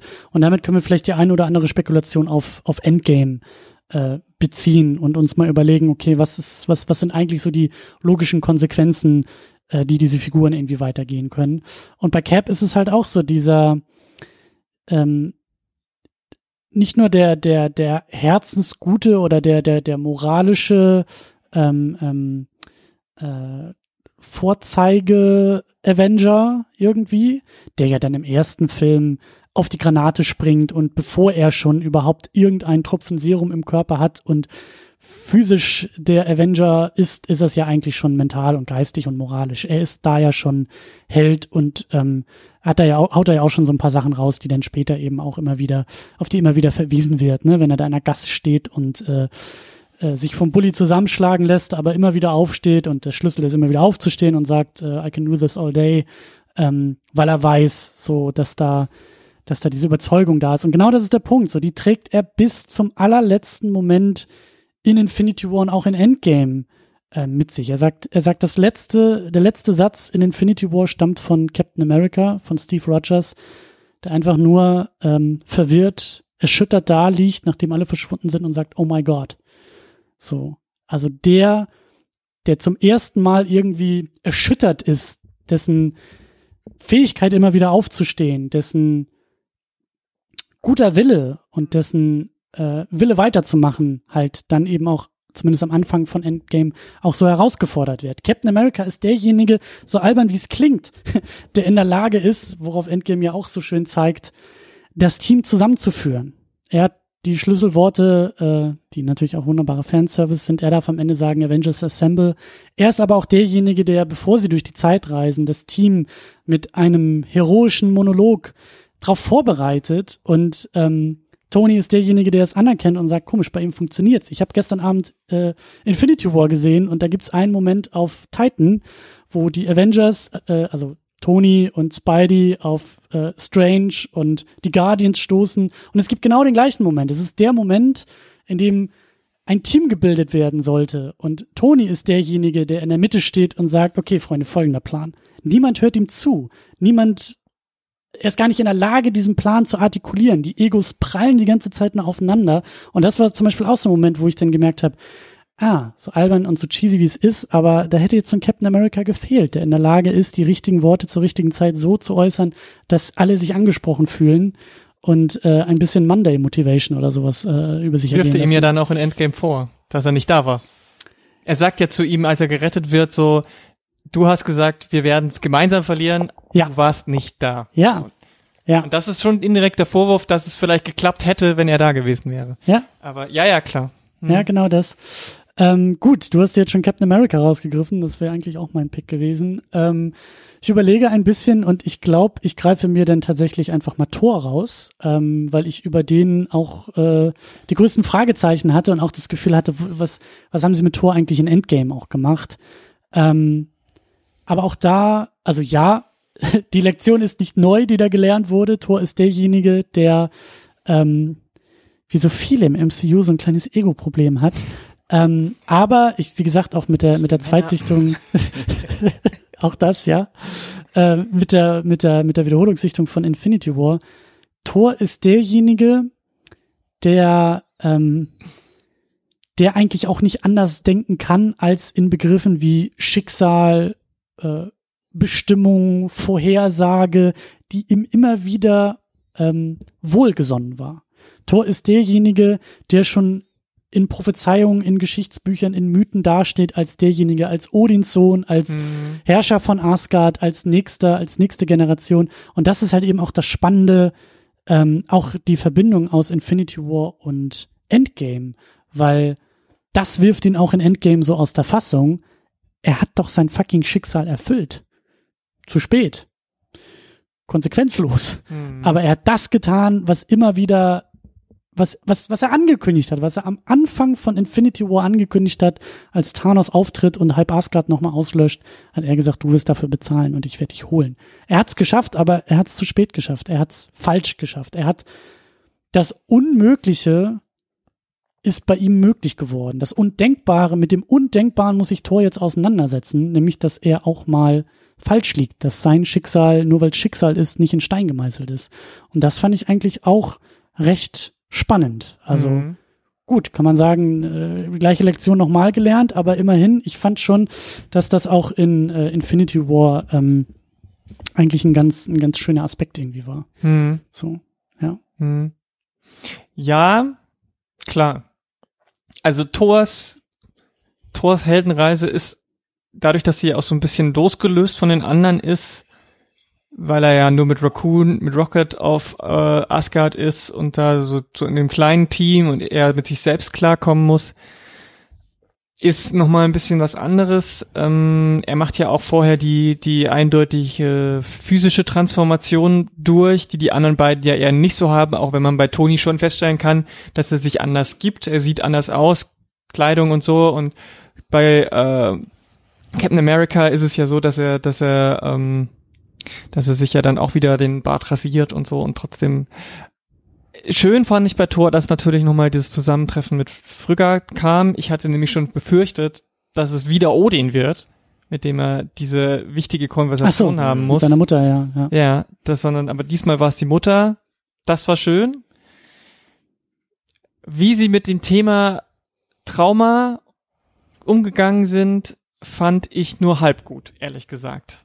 Es war ein bisschen zu lustig, ne? Ja. Mhm. Weil auf der einen Seite wollen sie zeigen, was du gesagt hast, er muss, er wird konfrontiert mit diesem, mit dieser Unmöglichkeit, wirklich gescheitert zu sein, aber nicht tot zu sein. Weil das war ja das, was er in Infinity War, glaube ich, zu Rocket aussagt, ähm, als sie, als die Guardians ihn auflösen. Ich habe deswegen den als einziger das den Angriff auf mein Schiff mit, wo alle anderen tot sind, überlebt, weil das Schicksal will, dass ich genau. überlebe. Und das ist ja der Punkt. Und dann sagt er, wenn ich, wenn sonst alle anderen haben, mich, haben sich viele in meinen Weg gestellt, die haben mich, aber die alle meinten, sie können mich besiegen, aber ich habe sie immer besiegt am Ende. Und jetzt hast du aber, also für ihn gab es immer nur Sieg oder Tod.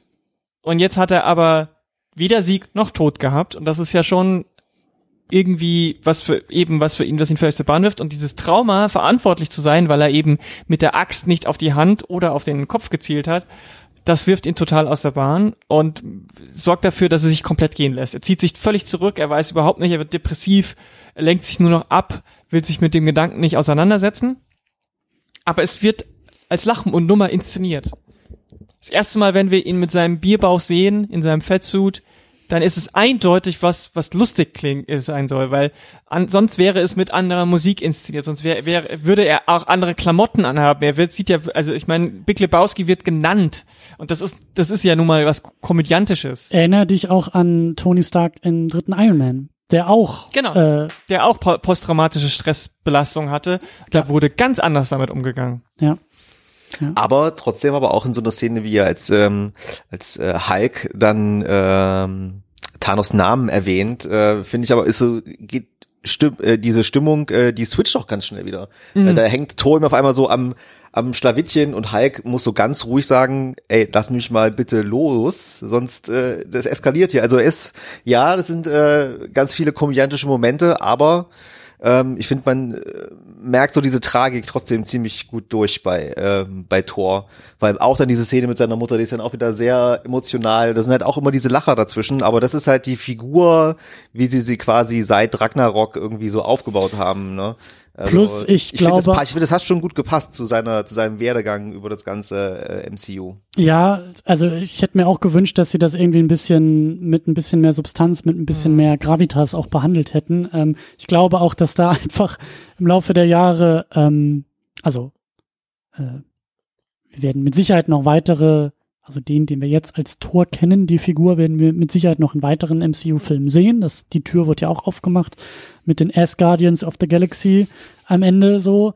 Ähm, ich glaube, dass, dass im Laufe der, der MCU-Jahre Chris Hemsworth auch gezeigt hat, ey, der kann doch echt lustig sein, der Typ. Mhm. Also ich bin, ich werde nach dieser ganzen Nummer mit Zeit und Ruhe nochmal alle Event, also ähm, alle MCU-Filme nochmal durchgehen. Also das, was Steve letztes Jahr vor dem Infinity War gemacht hat, werde ich jetzt nach Endgame tun. Mhm. Ich bin gespannt, was für ein Tor ich im ersten Torfilm eigentlich noch vor mir habe. Ich erinnere mich auch an, an den einen oder anderen Lacher, Ja. aber ich glaube, der Film geht noch viel, viel ernster mit dieser Figur und mit dem Schauspieler auch um. Und ähm, Es ist vor allem, ich glaube vor allem, auch da ist es der zweite, der viel, viel ernsthafter an die ganze Sache rangeht. Der Ja. erste hat noch dieses Fish out of water Prinzip, Ja. wo er auf die Erde kommt und ho, Kaffee, geil, noch eins, Mhm. boom. Mhm. Das war, und der hat viele solche lustigen Momente gehabt. Das ist, äh, das war schon immer in dieser Figur drin, weil es natürlich auch einfach albern ist, wenn du in so komischer Rüstung plötzlich auf die Erde kommst. Ähm, also da ist es, glaube ich, wirklich auch ein großes Problem, was der zweite Teil hatte, dass diese lustige Ebene fast völlig gefehlt hat in dem Sinn. Ähm, ich muss halt einfach sagen, der Film konzentriert sich halt leider nicht auf alle Original Avengers gleich, sondern nur auf diese drei. ja, wer ist denn der dritte? Über äh, Tony Stark, Iron Man haben wir noch gar nicht so ja, viel Tony geredet. Stark, Iron Man ist der dritte. Auch da, zweiter Film, völlig, völlig äh, in die Hose gegangen, meiner Meinung nach. Ähm, der dritte wird auch nur eigentlich davon gerettet, dass dieses Thema posttraumatische Stressbelastung reinkommt, weil der re- andere Plot, der da sonst so passiert, auch nicht wirklich überzeugt, meiner Meinung nach. Ich habe mir die drei Iron Man-Filme vor vor zwei Monaten mal alle reingeguckt, weil sie ähm, noch auf Netflix waren, glaube ich. Und da muss ich sagen, der einzige, der mich wirklich noch gut unterhalten hat, war der erste. Die anderen beiden haben überhaupt nichts mehr bei mir ausgelöst.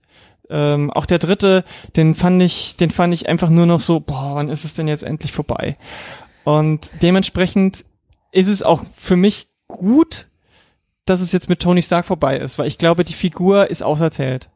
Die ist, die ist völlig auserzählt. Da, da gibt's nichts mehr, was man über diese, diesen Charakter noch hätte inhaltlich machen können.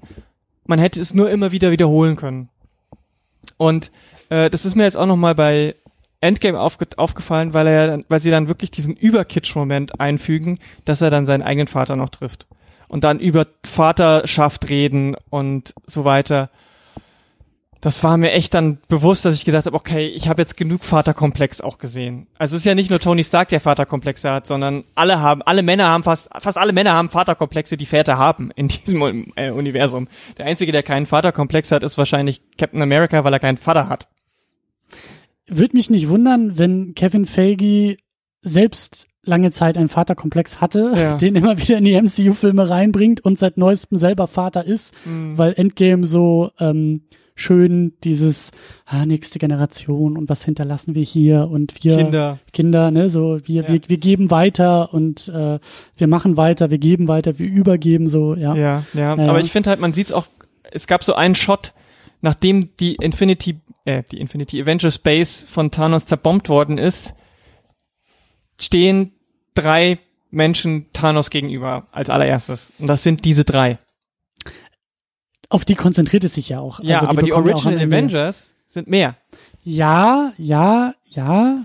Also gerade, also ich meine, dass Black Widow natürlich da nicht dabei sein konnte, ist klar. Die hat sich ja vorher geopfert. Aber weder Hawkeye noch Hulk stehen da mit dabei. Und auch weder Hawkeye noch Hulk haben für mich in diesem Film eine adäquate Storyline, ein adäquates Auf Wiedersehen, ein, ein, ein, ein, ein AD, wie es diese drei haben. Also es ist kein Abgesang auf die Original Avengers als Ganze, sondern nur auf dieses Trio. Und gerade bei sowas wie Hulk und im Zusammenspiel auch mit Black Widow fand ich das sehr, sehr, sehr, sehr schade. Und was mich da auch total gestört hat, ist, ich dachte, es geht viel mehr auch um Hawkeye. Denn der Film fängt mit Hawkeye an. Wunderbare Szene. Ich war Wunderbare sofort Liebe, drin. tolle Szene, Herz ist Szene. gebrochen. Ja. Ich war wirklich, ich, Aber es, Ja. aber der hat keinen, der hat keinen Arc. Sein Arc endet quasi mit dem Opfer von Black Widow. Und dann passiert nichts mehr mit ihm. Aber dann ist es halt auch so konsistent mit dem vorherigen, was vorher passiert ist. Also Hawkeye hatte halt noch nie irgendwie einen großartigen Arc. Ich glaube, ähm, diese Szene mit der Familie in, in Age of Ultron war die zum ersten Mal. Äh, Habe ich auch irgendwo gelesen, für die musste er richtig kämpfen. Die waren drauf und dran, diese Szene da rauszuschneiden. Mhm. Und dann äh, hätte Jeremy Renner so gar nichts gehabt. Also ich finde, sie lassen ihn auch das erste Mal so Schauspielern, so in Endgame jetzt. ich war auch sehr begeistert von, von Hawkeye in dem Film, weil, also hinzu kommt ja A, ähm, war das nicht sogar nach äh, Civil War? Ist er danach nochmal irgendwo aufgetaucht? Aber eigentlich war er auch durch. Also die Rente war ja eigentlich auch schon, also in Rente ist er ja eigentlich schon gegangen und er ist ja nur zurückgekommen, weil beim Picknick auf einmal die Familie weg war. So.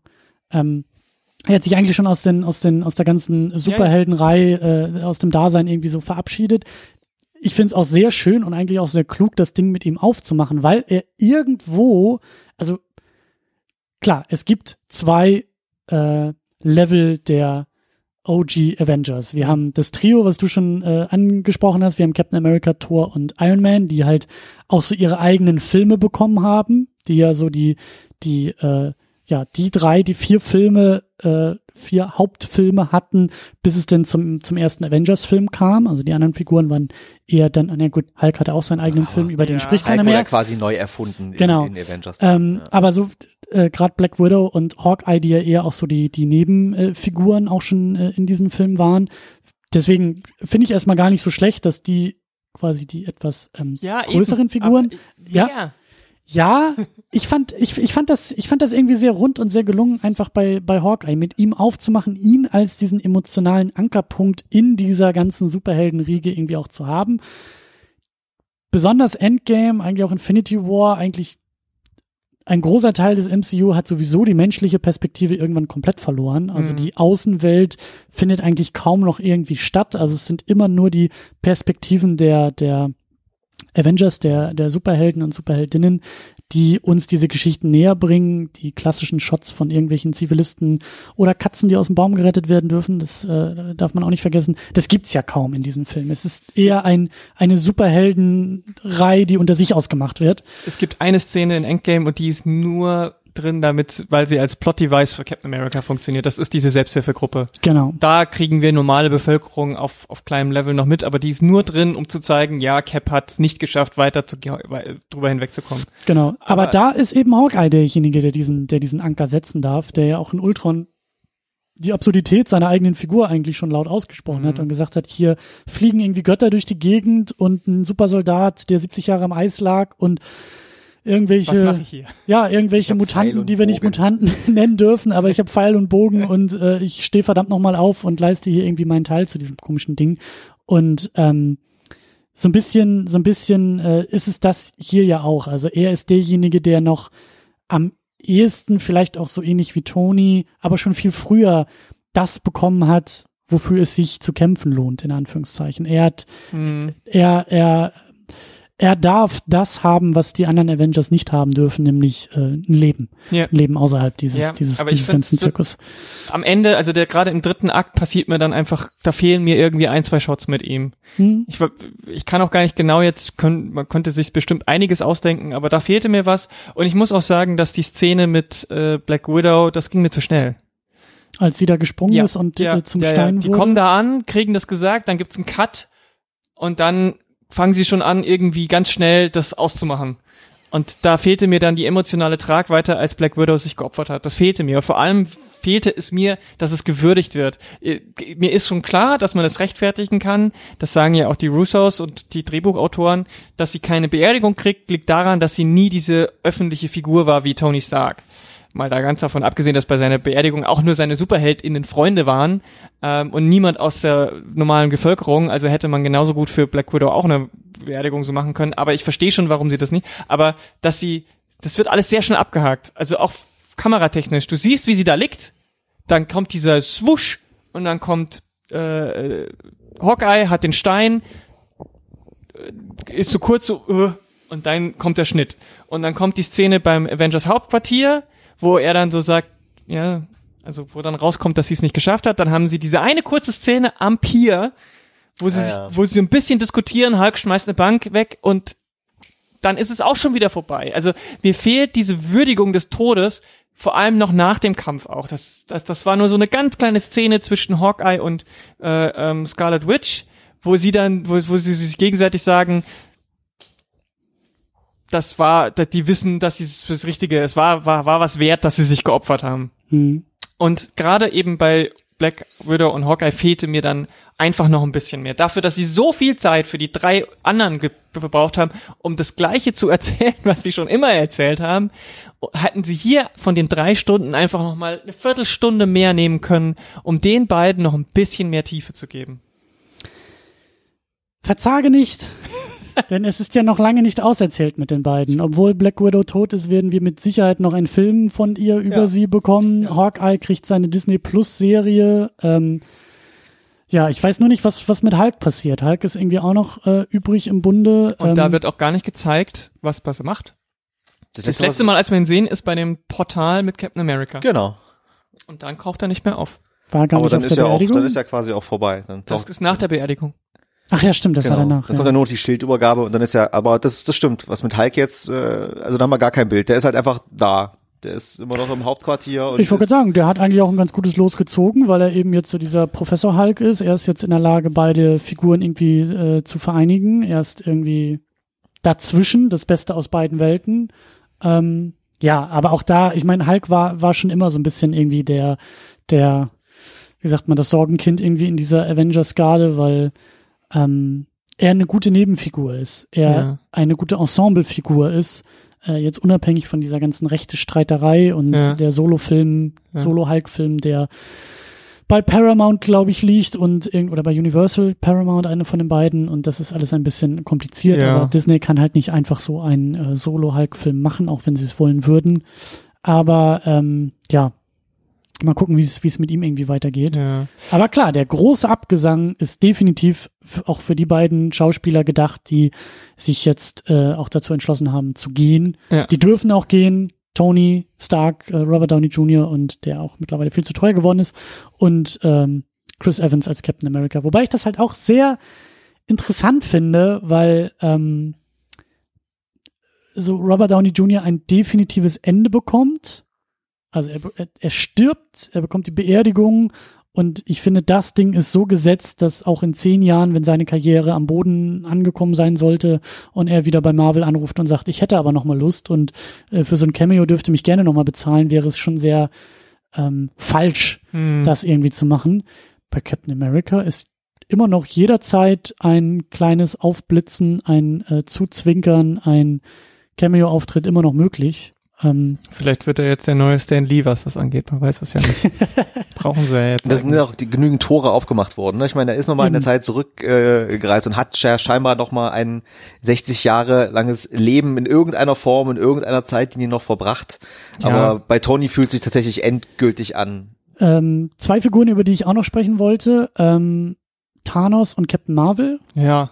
ähm, Thanos, der uns hier als Vergangenheits-Thanos, der gar nicht weiß, was der Zukunfts-Thanos weiß, aber eben hier nochmal so ein bisschen ähm, ähm, even more evil uns aufgetischt wird, der noch mehr die Schnauze voll hat und auf die Kacke hauen will. Ähm, hat mich auch total überrascht, dass das irgendwie, dass der Weg irgendwie auch nochmal äh, gegangen wird. Also ich hätte jetzt auch keinen großen Bösewicht irgendwie gebraucht. Ich hätte da auch jetzt nicht irgendwie den mega Endkampf oder so. Ich meine, klar, umso schöner, Toni opfert sich, bliblablub. Aber das, das fand ich erstmal überraschend, dass Thanos so irgendwie zurückkommt. Ähm, klar, einfacher Trick über die Zeitreisenummer, aber gefühlt auch irgendwie ein anderer Bösewicht. Obwohl es der gleiche ist, aber er fühlt sich irgendwie anders an.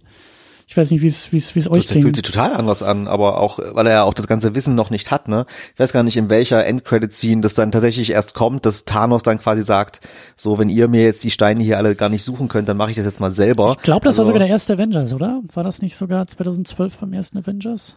Nee, da hat er, glaube ich, nur in die Kamera gegrinst. Genau, es Das dann, war es nur gibt das dann irgendwann diese Szene, wo er zum ersten Mal den Handschuh Ja, ja. anzieht und sagt, so, ja gut, dann Das mache ich das müsste, jetzt mal echt das mal müsste selber. am Ende von Guardians gewesen sein. Das kann sein. Weil da der erste, Pa- der erste Infinity Stone ja so richtig äh, auch auf Ah, ihn bezogen wird. prominent auftaucht, ja, Ja, stimmt. ja. Stimmt. Da war er ja auch schon, ja, ja. Ja, stimmt. ich glaube, das müsste es gewesen sein.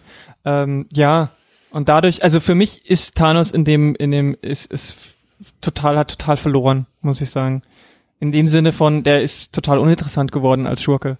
Weil er, weil er, weil, weil seine ganze Philosophie irgendwie weggebrochen ist. Das stimmt, ja. Es geht ihm jetzt doch wieder nur darum, alles auszulöschen, was ihm im Wege steht. Das ist wieder dieser reine Space-Faschismus, den er da macht. Dann, er äh, ist zum Plot-Device wieder degradiert worden. Ja, genau. Sein, Und seine jetzt- Geschichte ist auch durch und auserzählt. Wir haben ja gesehen, wir haben, wir haben, wir haben ihn, Seine, seine siegen Geschichte sehen. endet am Anfang, wenn ihm der Kopf abgeschlagen wird. Genau. Da ist es vorbei. Genau. Und deswegen ist er dann nur noch irgendwie äh, Kreatur X. Und das ist äh, sicherlich, also ich hätte nämlich fast ich hatte so ein bisschen doch drauf gehofft, dass sie sich wieder die Kurve zu den Comics äh, äh, rumziehen.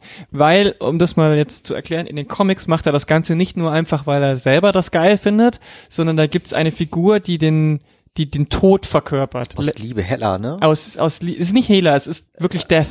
Es, die heißt Tod. Ah, ja. Die Figur heißt Tod. Ähm, und aus Liebe zu, zu dieser Figur, die auch als Frau dargestellt wird, er will ja immer imponieren und womit imponiert man natürlich dem Tod, indem er möglichst viele Menschen tötet. Und um die, um beachtet zu werden, macht er diesen ganzen Schmuh im Comics eigentlich. Und ich hatte irgendwie gehofft, dass das nochmal durchkommt, weil das nämlich dem Ganzen irgendwie noch eine interessantere Ebene gegeben hätte und gleichzeitig eben die Brücke zur, nächsten, zur nächsten Ebene nach Endgame geschlagen hätte. Mhm. Haben sie jetzt nicht gemacht. Jetzt ist es halt auch wirklich so, also es gab ja nach dem Infinity auch ganz viele Leute, die gesagt haben, oder was ganz viele, einige Leute, die so, ja, eigentlich hat er ja recht, ne? äh, wenn wir, wir sind, wir leben überbevölkert und bla bla blub und so und jetzt merkst du halt, okay, nee, das, das kann man jetzt überhaupt nicht mehr sagen. Erstens hat es nicht funktioniert und zweitens ist es ihm eigentlich auch scheißegal. Weil es geht ihm gar nicht darum, dass es Ich- den Leuten besser geht. Das hat man ja jetzt gemerkt. Mm, Ja, also ich, mein Eindruck war, dass, ähm, wie gesagt, ich muss den auch noch irgendwie ein paar Mal gucken, aber ich hatte den Eindruck, dass er merkt, mit dem Wissen auch äh, nach dem Snap, was dann passiert, dass er merkt, ich, ich meine auch, dass es mal so kurz angesprochen wurde, also auf gut Deutsch gesagt, die Menschen sind einfach zu doof. Die Menschen sind zu doof, seine Brillanz und seine gro sein großes Geschenk überhaupt zu sehen, weil die trauern dann irgendwie so nach und die hängen irgendwie so komischerweise an denen, die da irgendwie gegangen sind und diese blöden menschlichen Emotionen sind da alle im Weg und sind alle gar nicht in der Lage, das Geschenk, das Thanos macht, als Geschenk auch wahrzunehmen. Und das war dann plus eben, dass ihm die Avengers die ganze Zeit da auf den Füßen rumtrampeln.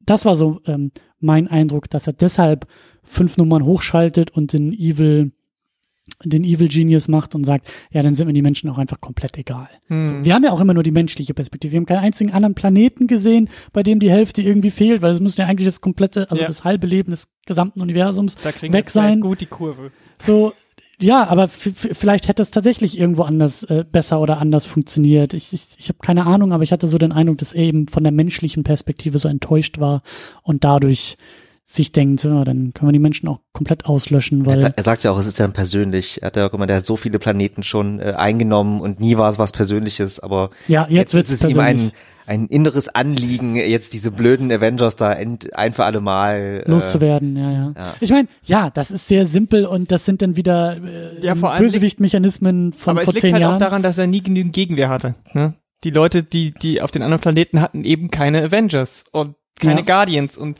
vor allem nicht zusammen. Und das ist genau der Punkt, wo wir jetzt zu der anderen Figur kommen, über die wir noch reden wollten, nämlich Captain, Captain Marvel, Marvel. die ja genau das als Grund angibt, ähm, laut Skript muss, dass sie nicht da ist, weil sie eben all diesen anderen Planeten helfen musste. Vorher schon und nach dem Snap nochmal.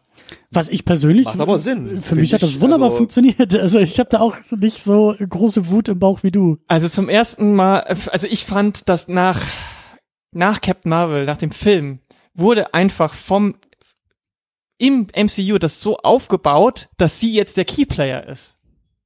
Ich hatte nach Captain Marvel, nachdem ich die gesehen habe, gerade vor allem nach dem nach der Endcredit-Szene, hatte ich das Gefühl, okay, sie ist jetzt auch wirklich der Schlüssel. Ja, sie macht das, was Endgame- Tony macht, vielleicht den Schnipser da am Ende oder Irgendwas, sowas. es ist auch völlig egal, aber sie ist wichtig für den Film. Mhm. Und dann ist es nicht. Das war einfach eine, eine Erwartung, die die selber aufgebaut haben und dann absolut nicht bedient haben.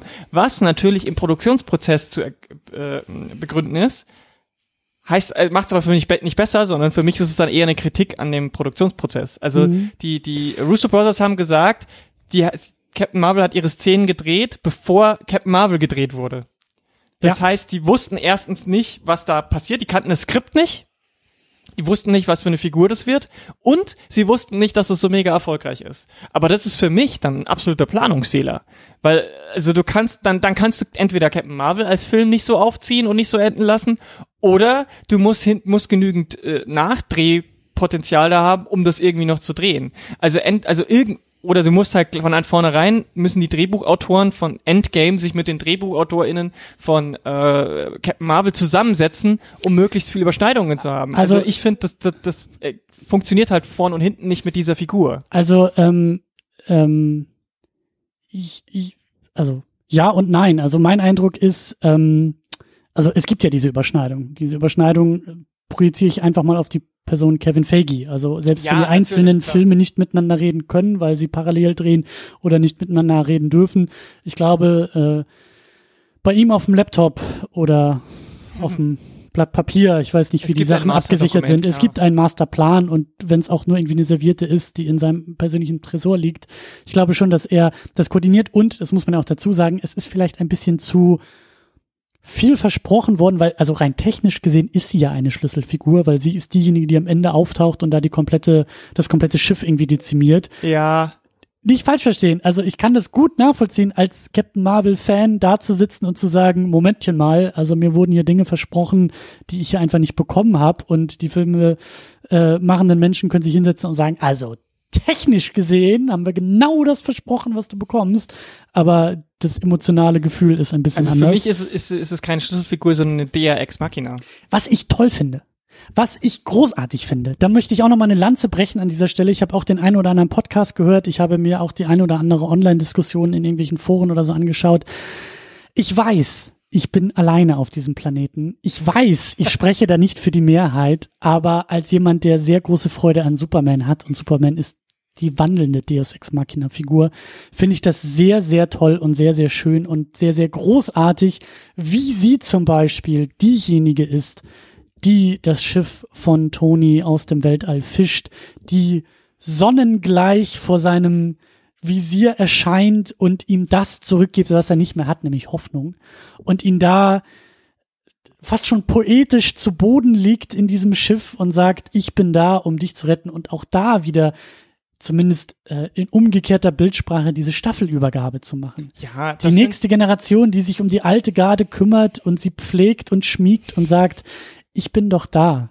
Es wird doch alles wieder gut. Diese drei. Szenen, diese drei Szenen sind wunderbar. Aber es reichten mir halt keine drei Szenen, in dem, was vorher so angedeutet und versprochen wurde. Also das meine ich. Und das Verstehe ich da finde ich die, diesen, diesen, ja, wir müssen auch um, auf andere Planeten. Ja, aber dann zeigt es mir. Dann zeigt es mir, was sie auf den anderen Planeten macht. Und wenn es nur zehn Minuten sind, Ja. wo man mal so einen Zusammenschnitt, so eine Collage sieht, am Anfang bei der Besprechung, weißt du, wo man diese Holo-Besprechung hat, wo sie sagt, ja, ich muss mich um andere Planeten kümmern, zack, Einblendung, drei, vier Planeten, dann habe ich zumindest, dann kann ich das ein bisschen besser nachvollziehen. Aber so wirkt es für mich halt nicht rund.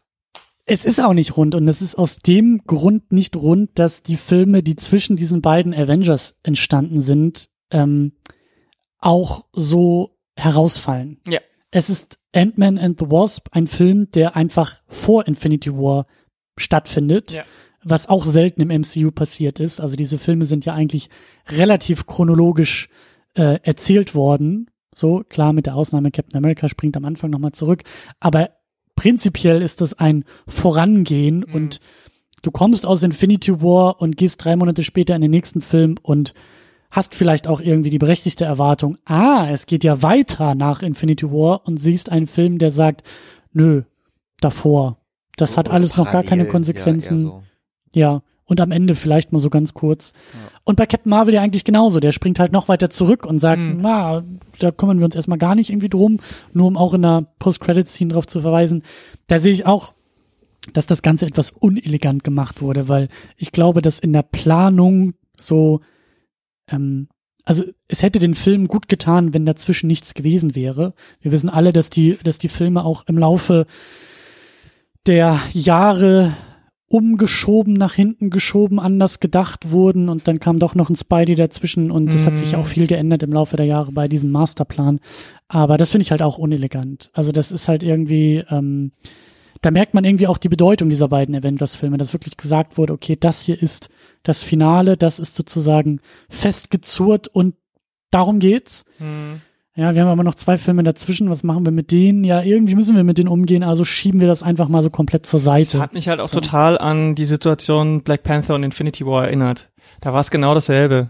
Du hattest äh, Black Panther, der kurz vorher rauskam. Ja. Infinity War war schon längst abgedreht. Ja, ja, genau. Dann, äh, dann war das ein mega Erfolg und in den ganzen Trailern zu Infinity War kam immer Black Panther vor, ganz viel. Und dann waren es genau die Szenen, die auch im Film drin waren und noch eine mehr vielleicht ähm, weil am Ende noch diese, diese große Szene war. Aber es war insgesamt natürlich für Black Panther-Fans auch völlig enttäuschend, weil er eigentlich nicht, nicht wirklich ausschlaggebend war. Und ähm, du hast vorhin schon diese, diese, ähm, diesen einen ikonischen Shot mit den Frauen angesprochen. Auch da muss ich sagen, so schön der in dem Moment ist, er wirkt so ein bisschen Show-mäßig. Ja, er ist schon sehr on the nose, aber macht ihn nicht weniger. Weil, weil die, die stehen da aber Frauen haben in dem Film relativ wenig zu sagen. Der, der Shot ist, ähm, der Shot gibt sich als Payoff, ist aber ein Setup. Ja. Genau. Und das, genau das kann man an einem, an einem Ding kritisieren. Ja. Er ist, er ist, er ist ein Versprechen für die Zukunft und so sehe ich ihn als etwas Wohlwollendes und mhm. also das ist die das ist die positive Seite, für die ich mich sehr bewusst entscheide ja, ja, klar. und sag in fünf Jahren, in zehn Jahren äh, kommt die Abrechnung für diesen Shot. So, ja, und dann wird, dann, dann wird abgerechnet. Wenn wir aber zurückblicken auf die letzten zehn, elf Jahre, dann müssen wir sagen, also äh, es ist schon sehr, sehr ähm, bitter, ja. dass so wenig Frauen in diesem Film äh, so wichtig sind wie in diesem Shot. Ja. Ja, ja. auf jeden Fall ich weiß gar nicht, wie wir noch weitermachen können. Wir können noch über Motive sprechen. Wir können auch noch die Strukturen der Filme weiter herausarbeiten. Ich glaube, weil wir schon so gut äh, zwei Stunden auf dem Tacho haben, ich würde ganz gerne eher ähm, zum Abschluss kommen und das letzte große Thema aufmachen und dabei tatsächlich doch nochmal auch über das MCU sprechen, was wir am Anfang ja auch schon gemacht haben. Also vielleicht auch noch ein bisschen weiter zurückblicken, vielleicht auch noch ein bisschen ausblicken, vielleicht diesen Film auch nochmal etwas größer in diese Reihe, in dieses Bücherregal der 22 äh, hm. Marvel-Verfilmung, äh, äh, MCU-Verfilmung irgendwie stecken. Und ähm, ja, wie, wie, wie, wie fühlt es sich an, jetzt wo so ein bisschen auch äh, der Staub sich legt und die große Aufregung namens Endgame erstmal äh, gesetzt ist und äh, wir ein bisschen was erreicht haben? Ähm, Steve, wie, wie sieht's bei dir aus? Ich bin tatsächlich sehr gespannt, weil ich äh, mir jetzt gerade noch noch so gar nicht wirklich vorstellen kann, äh, in welcher Form und mit welchen Figuren genau und wie das jetzt weitergehen soll. Ich habe, äh, glaube ich, zu dir auch direkt nach dem Kino gesagt, zum jetzigen Zeitpunkt kann ich mir noch nicht äh, Anthony Mackie als neuen äh, Captain America, also wirklich in einem Solo-Film irgendwie vorstellen, weil er mich, weil er für mich bisher noch nicht so das Charisma äh, gezeigt hat. Kann natürlich einfach kommen, ne? Sie können sich auf was Gutes ausdenken, eine coole Geschichte. Mhm. Aber zurzeit habe ich da in meinem Kopf noch so ein bisschen Zweifel. Ich weiß natürlich, dass sie das hinbekommen werden und sie werden das hoffentlich auch gut machen, aber ich habe zurzeit kein Bild im Kopf, wie es tatsächlich äh, weitergeht. Und das finde ich aber eigentlich auch ganz gut. Also ich finde es wirklich gut, dass man jetzt einfach so zurückgelassen wird, ohne viel Informationen. Man weiß jetzt, glaube ich, von zwei oder drei Filmen, die auf jeden Fall irgendwann kommen werden äh, was da so kommt. Aber ansonsten sind wir ja so im Dunkeln, dass ich äh, wir wissen vor allen Dingen auch von diesen Serien, die auf Disney Plus laufen sollen. Unter anderem auch Bucky und Captain Falcon, die wohl eine eigene Serie bekommen. Ich kann mir vorstellen, dass die bis zum Erscheinen auch noch in äh, ja in Captain Falcon umbenannt wird. Also ähm, und da sehe ich auch eine Chance drin. Also nicht nur diese, also über diese technischen Aspekte, über die, die marktwirtschaftlichen Aspekte können wir auch noch ein bisschen spekulieren, was ich eigentlich ein bisschen ähm, langweilig finde, aber dass nach der ersten Staffel MCU in Form von Filmen ähm, ein weiteres Standbein in Form von diesen Disney Plus Serien aufgemacht wird. Und da muss man auch dazu sagen, bei aller Liebe zu den Marvel-Serien, die es da draußen gibt und den Fans, die es da draußen gibt. Ihr habt schon auch gemerkt, dass diese ganzen Netflix-Serien, obwohl sie sagen, sie sind im MCU, meinetwegen auch sowas wie Agents of Shield, schlussendlich alles doch relativ egal ist für die große Nummer. Ich bin gespannt, wie das für diese Disney Plus Serien aussieht. Ich wollte sagen, bin ich ja gespannt, ob sie das jetzt vielleicht äh, ein bisschen ernster nehmen und das jetzt halt doch irgendwie mehr also ob sie es überhaupt, ob sie es überhaupt auch wollen, weil das war nämlich auch so das Ding, was ich eben damals immer gehört habe. Ähm, ähm, die interne Struktur von Disney und von Marvel und vor allen Dingen von Marvel Studios. Kevin Feige, über den wir vielleicht auch noch kurz sprechen sollten gleich, der Mastermind hinter diesem gesamten MCU, hinter diesen 22 Filmen, hatte keinen Bock auf Serien. Hm. Da hat die Chefetage gesagt, ey, hier, Avengers läuft doch gut. Wie wär's denn, wenn wir hier noch im Fernsehen ein bisschen weitermachen und wenn wir denn auf Netflix auch noch ein bisschen weitermachen? Und er war wohl immer derjenige, der gesagt hat, einen Scheißdreck machen wir mit Serien, ich habe da keinen Bock drauf. Lange Zeit aber unbedeutend genug war, also über sich noch jemanden sitzen hatte, der halt über seinen Kopf hinweg entscheiden durfte. Und diese Personalie ist dann eben auch ungefähr zum Zeitpunkt von Ultron geändert worden. Äh, und vor Ultron kam hier die Agents of Shield Kiste raus äh, und waren, glaube ich, auch diese Netflix-Deals schon gemacht. Und also lange Rede, kurzer Sinn, ich glaube, ich bin gespannt, ob Kevin Feige jetzt auf einmal Bock auf Serien hat und jetzt auch Bock hat, sozusagen seine wertvollen Figuren wie Loki, Bucky und Falcon, ähm, Hawkeye, ich weiß nicht, und hier Scarlet Witch ähm, und äh, Vision. Scarlet Witch und Vision, die auch noch Hm. zusammengepackt werden. Also wir bekommen ja durchaus vielleicht so die zweite, dritte Riege innerhalb dieser MCU-Filme, die es halt vielleicht nicht unbedingt zu eigenen Filmen bisher geschafft haben, aber so als Nebenfiguren unterwegs waren und die vielleicht auch ein bisschen kostengünstiger äh, in Serienform zu realisieren sind. Das Versprechen haben wir ja auch schon bekommen, dass wir von denen mehr sehen werden. Ähm, und da bin ich auch gespannt, wie sich das, das, das, das können auch einfach nur irgendwelche Was wäre wenn Szenarien sein. Wir haben jetzt gelernt, es gibt Paralleluniversen, zack, die äh, Disney Plus Streaming Plattform hat ihre eigene Parallelwelt und zack, da kriegen wir jetzt diese ganzen Figuren in verschiedenen Konstellationen zu sehen und das hat nichts mit den Figuren zu tun, die wir bisher kannten, aber bringt vielleicht auch Leute ins Gespräch und äh, ähm, zum Abo, aber ähm, naja, also Potenzial in der Richtung gibt es, aber ähm, ja, was fällt uns noch ein? Was, was, was, wie, wie kann die Zukunft noch aussehen? Äh, Bevor ich in die Zukunft gucke, wollte ich noch mal äh, noch mal kurz auch zurückgucken, weil ich finde halt schon, du hast es auch vorhin gesagt, so äh, es ist eine Unmöglichkeit. Also es ist halt ein einzigartiges Ding bisher und dass die das so erfolgreich durchgezogen haben, ist äh, eine Leistung, die man anerkennen muss. Ich persönlich sag ganz ehrlich, ich werde wahrscheinlich die wenigsten von den über 20 Filmen noch mehrmals gucken Mhm. dazu bieten sie mir inhaltlich einfach zu wenig, denn viele Filme sind tatsächlich einfach nur Vorbereitung für den nächsten. Mhm. Und ähm, äh, deswegen wird es vielleicht so ein, zwei Highlight-Movies geben, die ich mir immer wieder mal anschauen werde. Ähm, aber aber ich, ich glaube, für mich ist das, ist dieser Abschluss tatsächlich auch ein persönlicher Abschluss. Mhm. Also mhm. ich glaube, für mich ist das, ist dieses große dreifache Kapitel der Original Avengers Hm. und drumherum auch wirklich vorbei. Mhm. Und äh, dementsprechend, äh, ich find's schön, dass es diesen Abschluss gibt und ich find's schön, was da so passiert ist. Und sicherlich habe ich natürlich auch zu den unterschiedlichen Filmen nicht immer die gleich wohlwollende Meinung wie vielleicht andere, aber insgesamt habe ich großen Respekt davor, was da geschaffen worden ist. Und so kritisch ich auch gegenüber Endgame bin, ich finde, es ist schon schwierig, das besser abzuschließen, als sie es jetzt gemacht haben. Es geht bestimmt besser. Es wäre bestimmt besser gegangen. Aber, aber so wie sie es jetzt gemacht haben, war es ein guter Abschluss. Ja, Und auch ein befriedigend. stimmt. Da wollte ich nämlich auch noch eigentlich äh, auch mit dem mit dem Rückblick und mit dem Mhm. Abschluss. Ich meine, wenn wir auch mal an Se also wie viele Serien, TV-Serien fallen euch ein, die mit einer ähnlichen Fallhöhe so, ich sag jetzt mal auf den Punkt und vielleicht auch ein Mhm. bisschen elegant abgeschlossen sind. Also ich weiß nicht, ob ihr damals Lost geguckt habt. Ja, das ähm, ist ja das schlechteste Beispiel für, Ich hab's ja für geliebt, Abschluss. ich hab's ja geliebt, das Finale, aber da bin ich auch in der Minderheit, ich da weiß. bist du, glaube ich, wirklich in der absoluten. Zumindest hier im Raum bist du in der Minderheit, ja. Okay, okay. Aber ähm, ja, also das ist schon auch eine Leistung, so eine Sache irgendwie so zu Ende zu bringen, dass danach nicht irgendwie Ich sag mal so, Fandoms brennen. Drachenserie muss sich jetzt anstrengen. Ist, ist, ist es soweit? musste sich tatsächlich. So schlimm.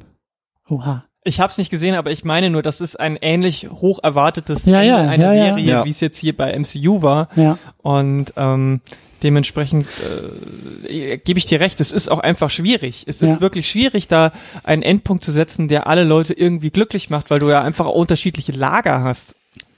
Ja, ja, äh, Lost ist ein gutes Beispiel, weil ähm, zum Ende hin gesagt wurde, ähm, übrigens das Lager, das sich in die Charaktere verliebt hat, gewinnt, weil die bekommen tatsächlich einen Abschluss.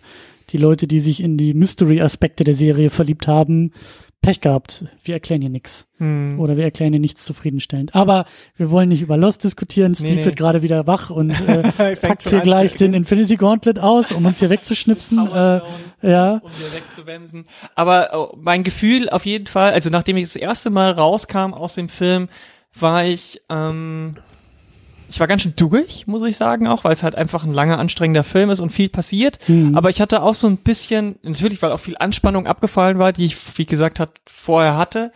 Ähm, aber auch ich sehe dem Ganzen jetzt so wohlwollend nicht sagen in die Zukunft so. Also Mhm. ich sag so, ich mache mir jetzt gar keine Gedanken, wie es weitergeht eigentlich. Und ich will auch eigentlich gar nicht wissen, was jetzt als nächstes bestätigt wird und welche Casting-Sachen und so weiter. Das ist mir eigentlich schon wieder viel zu viel. Weil ich finde, man kann diesen Endpunkt gar nicht genießen, wenn man jetzt schon über die Zukunft nachdenkt. Und das macht äh, Disney und Marvel und Feige machen das auch sehr, sehr gut, dass sie genau das jetzt noch nicht tun. Ja, es tröpfeln überall Gerüchte raus und ähm, vorsichtige Bestätigungen und in Interviews droppt mal irgendwie ein Titel oder irgendwie ein Comic-Franchise und wir kriegen jetzt auch noch den Spider-Man hinterhergeschoben, bei dem ich hundertprozentig davon ausgehe, dass das einfach auch wieder Firmenpolitik ist, die äh, da den anderen was reindrückt. Ich glaube, Sony hat einfach auf die Kacke gehauen und hat gesagt, äh, wir ballern hier auch schon Trailer raus und ähm, also dass da auch einfach äh, interne Planung irgendwie äh, äh, das Ding ein bisschen ähm, frühzeitig vielleicht auch ins Kino bringt oder frühzeitig zumindest ins Gespräch bringt. Aber lange Rede, kurzer Sinn, offiziell wissen wir nichts. Offiziell steht nach diesem Spider-Man nichts in den Kalendern. Es gibt, ich glaube, die nächsten zehn Jahre oder die nächsten neun Jahre auch schon ähm, Marvel-Filme ohne Titel, grob Platzhalter, terminiert ja. mit Platzhaltern, Mhm. genau. Also auch die nächsten Jahre werden zwei bis drei Filme pro Jahr rauskommen. Es wird auf jeden Fall irgendwie weitergehen, aber auch das finde ich im Rahmen der Möglichkeiten doch recht stimmig gemacht, eben noch nicht diese Diskussion jetzt auch Ja. äh, führen zu wollen, um eben Endgame auch so wirken zu lassen, wie er, wie er gedacht ist, nämlich als Endpunkt. Ja, und die, die Sachen, die Serie. schon feststehen, die sind halt auch gerade für Leute, die nur MCU kennen, absolut nichts sagen. Also wenn da ein Titel ist, der heißt Eternals. Ich habe keine Ahnung, wer das ist, was das sein Ja, soll. und Äh, deswegen kann man auch sagen, es interessiert mich auch gerade nicht. Das finde ich sehr gut. Genau, und also auch die Fortsetzungen, die wir uns auch irgendwie, also die, die, die schon mal laut geäußert wurden, und das ist, betrifft eigentlich fast alles irgendwie an Filmen, was es schon mal gab. Also ein Strange, ein Spider-Man, ein Black, Black Panther, Panther, ein Captain Guardians. Marvel, ein Guardians, also da es muss man jetzt auch nicht irgendwie viel drüber nachdenken und äh, auf die Idee kommen, dass diese Filme kommen, aber es ist erstmal, stimmt, es ist noch nicht, es ist noch nicht äh, Teil der Diskussion, aber interessant, dass du so für dich auch schon sagst, wäre jetzt auch nicht schlimm, wenn du jetzt den, also Ja. erstmal nicht, Ja. erstmal ja. nicht. So, das äh, kann ich, kann ich gut nachvollziehen. Ich freue mich sehr drauf, jetzt irgendwie diesen Punkt zu haben, an dem man so irgendwie die Stange in den Schnee stecken kann und sagen kann, hier ist die Grenze. Also wir haben jetzt mit Endgame auch so einen Punkt, bei dem es jetzt, glaube ich, endlich auch leichter wird. Da freue ich mich eigentlich auch die nächsten Jahre drauf, auf diese Blicke zurück, auf die nächsten Analysen, auf die nächsten Auseinandersetzungen, die jetzt in einer ähm, anderen Art stattfinden können, weil wir zum Beispiel jetzt den Weg eines Tony Stark kennen. Ich, wie gesagt, bereite mich vor, ich freue mich drauf, nochmal durch alle Filme tatsächlich durchzugehen, um dann vielleicht auch Dinge zu entdecken, anders zu sehen, anders zu entdecken, als ich sie vorher eben vielleicht gesehen habe und anders aufzunehmen oder zumindest auch mit dem Ende im Hinterkopf zu schauen und wahrzunehmen. Und ähm, das hat mir bisher, haben mir bisher die Jahre MCU auch gezeigt, dass Marvel erstaunlich ähm, gut vorbereitet hat. Also so kleinste Momente. Ich kann mich dran erinnern, nachdem ich irgendwie den zweiten Captain America gesehen habe, um dann zurückzugehen in den ersten Avengers. Da waren zwei Dialogzeilen, die schon auf den zweiten Captain America hingedeutet haben, als Steve Rogers irgendwie auf diese Shieldbrücke geht und äh, sich wundert, was die ganzen Monitore zu bedeuten haben. Und äh, Nick Fury noch sehr stolz sagt, kein Problem, Loki finden wir sofort, wir haben überall auf der Erde Augen und Ohren. Hm, Und dann mit einem Jahr später, zwei Jahre später, mit dem Wissen, ja, aber genau das wird Cap noch zum Verhängnis, was er in dem Moment sehr gut fand. Also diese Kleinigkeiten, ja, die die ja. Filme halt sehr gut, ähm, ähm, glaube ich, vorbereiten und vorbereiten können. Während gleichzeitig eben auch dieser Blick zurück und auch die große Leistung in dem MCU auch genau das irgendwie auch nicht ist. Also wir reden immer von Masterplan und wir sagen, Kevin Feige, der muss es ja gewusst haben. Und das ist aber auch der Schlüssel einer ganzen Sache. mit Sicherheit wird es einen Masterplan gegeben haben. Aber wenn wir jetzt nochmal zurückschauen und nochmal durchgehen und auch immer wieder versuchen, uns in die Perspektiven der jeweiligen Jahre reinzudenken, also er wird nicht im Jahr 2008 mit dem ersten Iron Man sich hingesetzt haben und gewusst haben, dass in elf Jahren nee. Avengers Endgame äh, alle Kassenrekorde brechen wird. Der war, also der war, der war, glaube ich, sehr mutig zu hoffen, dass sie es bis zu den Avengers schaffen. Ja, genau. So, um und das ist nämlich auch der Punkt, weil ich glaube, das wird uns durchaus überraschen, wenn wir nochmal so durch die Filme durchgehen. Nach dem dritten Iron Man war gefühlt eigentlich Schluss mit Iron Man. Und ich glaube, dass es auch die Phase war, wo Robert Downey Jr. gesagt hat, ich bin auch durch mit der Rolle. Hm. Also der Ich bin Iron Man Moment und hinter mir das Vergangene und ich bewege mich hier in den Horizont in die Zukunft. Den Shot hatten wir schon am Ende des dritten Iron Man Film, bis dann allerdings klar wurde, Robert Downey Jr. hat doch noch Bock. Nicht mehr auf einen eigenen Film. Äh, ich glaube bei Avenger, äh, bei, bei Spider-Man Home, nee, nicht Homecoming hier, doch Homecoming, der erste, mhm. äh, habe ich, hab ich neulich gelesen, dass er drei Tage arbeiten war und fünf Millionen pro Tag bekommen hat für die Rolle, für den Cameo, für den, für den, was auch immer das war, aber so hat er ja bei dem Film durchaus weitergemacht, um dann bei den großen Avengers nochmal wieder, wieder aufzutauchen. Also, ich glaube, wir werden überrascht sein, wenn wir nochmal durch die Filme durchgehen, wie meisterhaft, die vorausgeplant waren und gleichzeitig stümperhaft von Moment zu Moment gestolpert oh, sind, ja. Weil das ist, glaube ich, auch die große Kunst der ganzen Sache, nicht zu verkrampft daran irgendwie festhalten zu wollen, sich von Gelegenheit zu Gelegenheit auch zu bewegen, auch flexibel zu sein und zu merken, oh, die Guardians funktionieren ja tatsächlich, dann kriegen sie auch noch eine Fortsetzung, dann werden sie auch noch wichtig in einem Avengers-Film. Das ist, glaube ich, auch die große Kunst dieses MCUs, diese, diese hm. Geplantheit so vorsichtig zu machen wie möglich, so flexibel wie möglich zu sein. Und trotzdem sitzen wir am Ende von elf Jahren da und ich hatte das Gefühl, das war alles vorbereitet, das war alles in letzter Konsequenz. Es hätte gar nicht anders laufen können und äh, ja. Aber an irgendeiner Stelle war es das ganz sicher. Also ich, äh, ich finde diesen geilen Moment, ähm, dieser Avengers Assemble Moment von von Captain America. Ne? Also äh, den hätten sie ja quasi schon im, also haben sie sich ja so lange jetzt mit Zeit gelassen. Ne? Haben sie den nicht? Es hätte so viele Möglichkeiten gegeben, das schon vorher zu bringen. Und ich glaube am Ende von Ultron ist so dieser Moment, wo, wo Avengers wird. Ja, äh, genau. und dann ist es weg, weggeschnitten. Aber allein da haben sie aber, die haben unter Garantie, da haben sie schon gewusst, nee, genau diesen Moment, den bringen wir jetzt noch den nicht. Heben wir uns den auf. heben wir uns auf für in fünf Jahren.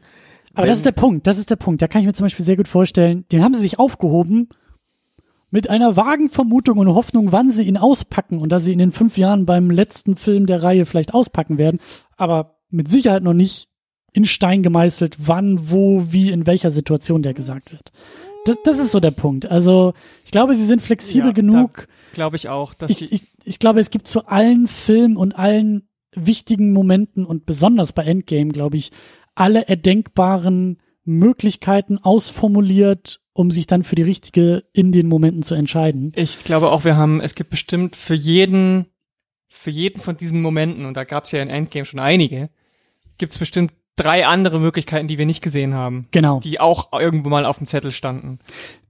Allein der Moment in Ultron, wenn ähm, äh, Captain America, Steve Rogers, äh, in dieser Partyszene an einem Hammer von Thor äh, rumrüttelt. Und wir jetzt alle uns die Frage stellen, hätte er ihn damals schon hochheben können? Oder Hat war er, er noch nicht würdig? Oder war er, ne, genau, war er noch nicht würdig für die ganze Nummer. Äh, den Moment hätte man auch nicht mehr aufgreifen müssen, damit der Moment toll war, weil er war schon damals toll und wir haben schon damals uns den Mund fusselig geredet und haben die Pointe schon gefeiert in diesem Moment, aber das dann nochmal wieder aufzugreifen und darauf zu rekurrieren, ähm, das, das ist halt, und das meine ich halt, das ist, das ist auch das Gute an diesem Film in meinen Augen. Das ist das Tolle. Das, es wirkt alles so selbstverständlich und so rund und so offensichtlich und natürlich, ich glaube, im stillen Kämmerlein war das durchaus auch äh, schmutzig geplant und äh, spontan entschieden und äh, aus, der aus, aus der Not eine Tugend gemacht und ähm, also ich möchte nicht wissen, wie robust diese Maschinerie MCU tatsächlich läuft oder ob da nicht doch auch irgendwo ein Gummiband und ein Centstück äh, aushelfen muss, damit das ganze Ding nicht auseinanderfällt. Mhm. Also ähm, ich finde, ja. ich, ich finde halt, man weiß, glaube ich, zu wenig über die Rolle und Person von Kevin Feige um wirklich einschätzen zu können, wie viel an ihm hängt. Also mir wird der manchmal ein bisschen zu sehr hochgejazzt als das Übermastermind. Ähm, ich, das kann ich einfach überhaupt nicht einschätzen, wie da weil alles, was wir an Interviews kriegen, ist natürlich immer positiv. Sowohl von den äh, RegisseurInnen, außer von denen, die halt rausgekickt wurden und die sagen nichts mehr, weil sie nicht dürfen. Die haben alle NDAs unterschrieben. Ist ja klar. Also ja. ähm, ne, der, der, die geschassten äh, RegisseurInnen, die werden natürlich nie, die können dann vielleicht in zehn Jahren, wenn die NDAs abgelaufen sind, mal irgendwann sagen, ja übrigens, dieser Kevin Fake, den, den er so feiert, der ist ein richtiges Arschloch. Kann sein, ich weiß es nicht. Vielleicht sagen sie auch, übrigens, dieser Kevin Fake, den ihr alle so abfeuert, der ist wirklich cool.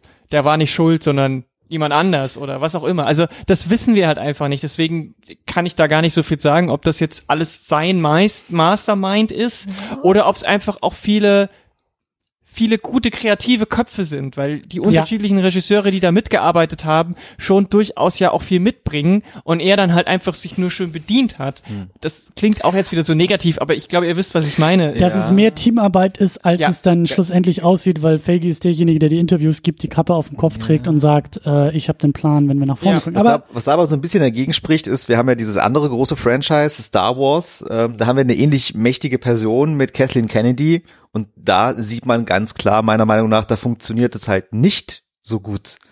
Und äh, das mache ich da schon so ein bisschen an der Person irgendwie äh, fest. Äh, Kathleen Kennedy ist natürlich eine super Produzentin, schon immer auch gewesen.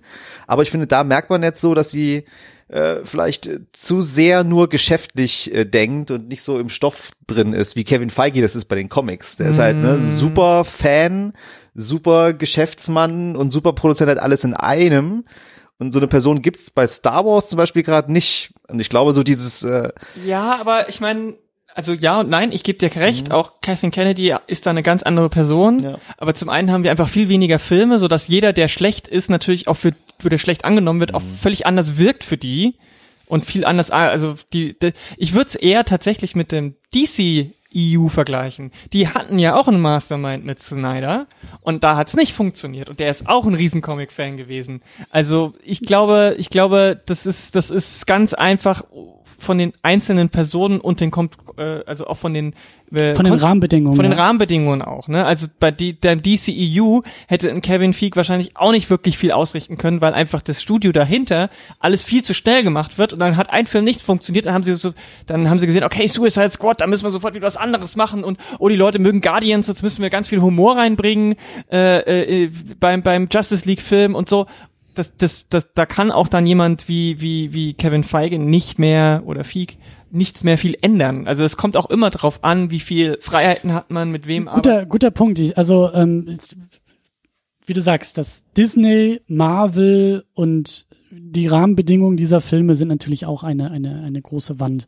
Ähm, ich habe aber eben ähm, vor Jahren auch schon gelesen, also dass halt ähm, also A, dieser, dieser Kevin Feige ähm, früh bei Marvel war und auch dieses wandelnde Lexikon tatsächlich war und so ähm, in diesem Unternehmen gearbeitet hat und eben dann bei schon anderen Filmen, wie eben bei Spider-Man und ich glaube auch bei, bei den Sachen, die davor schon versucht wurden zu produzieren, aber nie so richtig auf, auf die Füße kam oder auch diese Fantastic Four Filme, die da in Mitte der 2000er kamen, da trägt er auch schon Produzenten-Credits, mhm. weil er, glaube ich, so diese Marvel-Schnittstelle damals war, so nach dem Motto, wie gehen wir mit den Figuren, wir, wir brauchen Wissen um die Figuren, um die Welten und dann gab es immer ihn, der so da ein paar Fragen beantworten konnte und daraus aus der Frustration heraus, diese Filme zu sehen, die entweder ziemlich scheiße waren hm. oder so erfolgreich, dass sich Marvel hingesetzt hat, am Kopf gekratzt hat und gefragt hat, Moment mal, wieso kriegen wir nur so ein paar Mille für die blöde Lizenz, während das große Geld der Film selber aber macht.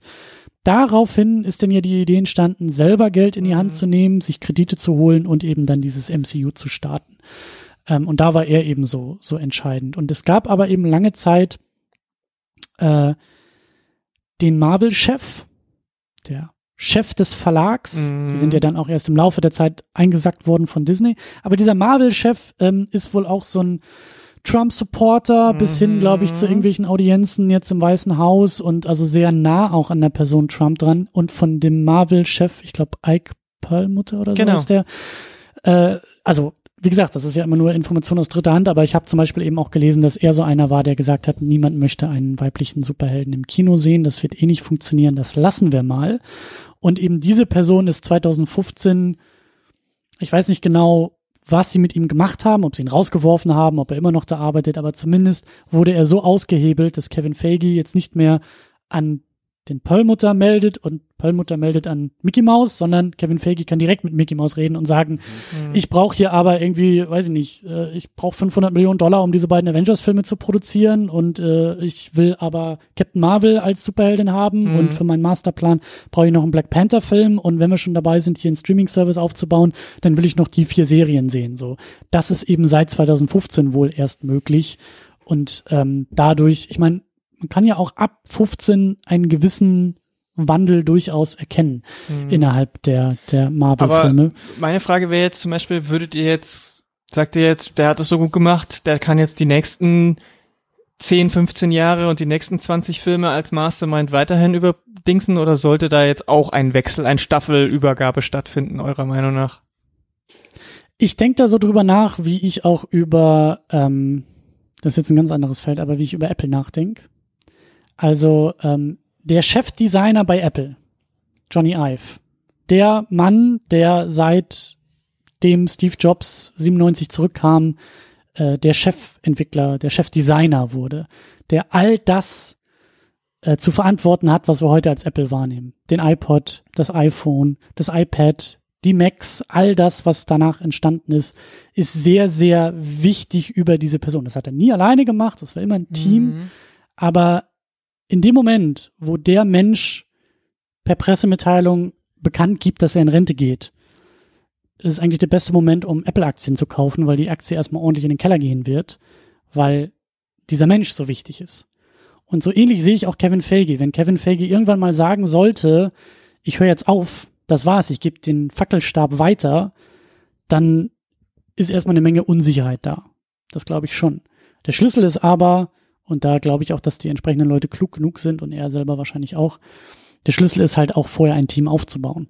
Mhm. Ähnlich wie hier bei Endgame dafür zu sorgen, dass nicht von heute auf morgen irgendjemand Unbekanntes daherkommt und sagt, ich mach's jetzt weiter, sondern dass du es halt ähm, vorbereitest, dass du halt Leute reinholst, einarbeitest und ähm, ja, eine Menge Wissen auch weitergibst. Und ich glaube schon, dass auch andere Menschen in der Lage sind, das zu tun, was er tut. Ich glaube aber, dass der Schlüssel, den er und Marvel für sich gefunden haben, der auch jetzt nicht so die große, das große Geheimnis ist in meinen Augen, sondern in meinen Augen ist der Schlüssel, glaub an diese Figuren. Mhm. Vertraue darauf, dass das, was da vor Jahrzehnten in den Comics entstanden ist und seit Jahrzehnten in den Comics wächst und gedeiht und erzählt wird und sich ausprobieren darf, glaub erstmal daran. Und das, wenn wer auch immer da weitermacht, glaube ich schon, hat alles Nötige oder, oder hat eine gute Voraussetzung, ähm, um diesen, um, um dieses MCU auch weiterzubringen. Ob's das muss, ob wir das brauchen, ob wir überhaupt die nächsten zehn Jahre weitere MCU-Filme brauchen, die auch nach 20 Filmen in, in einer großen Explosion enden, das kann ich dir nicht sagen. Das habe ich, das, das weiß ich nicht. Aber ähm, ich bin zumindest interessiert.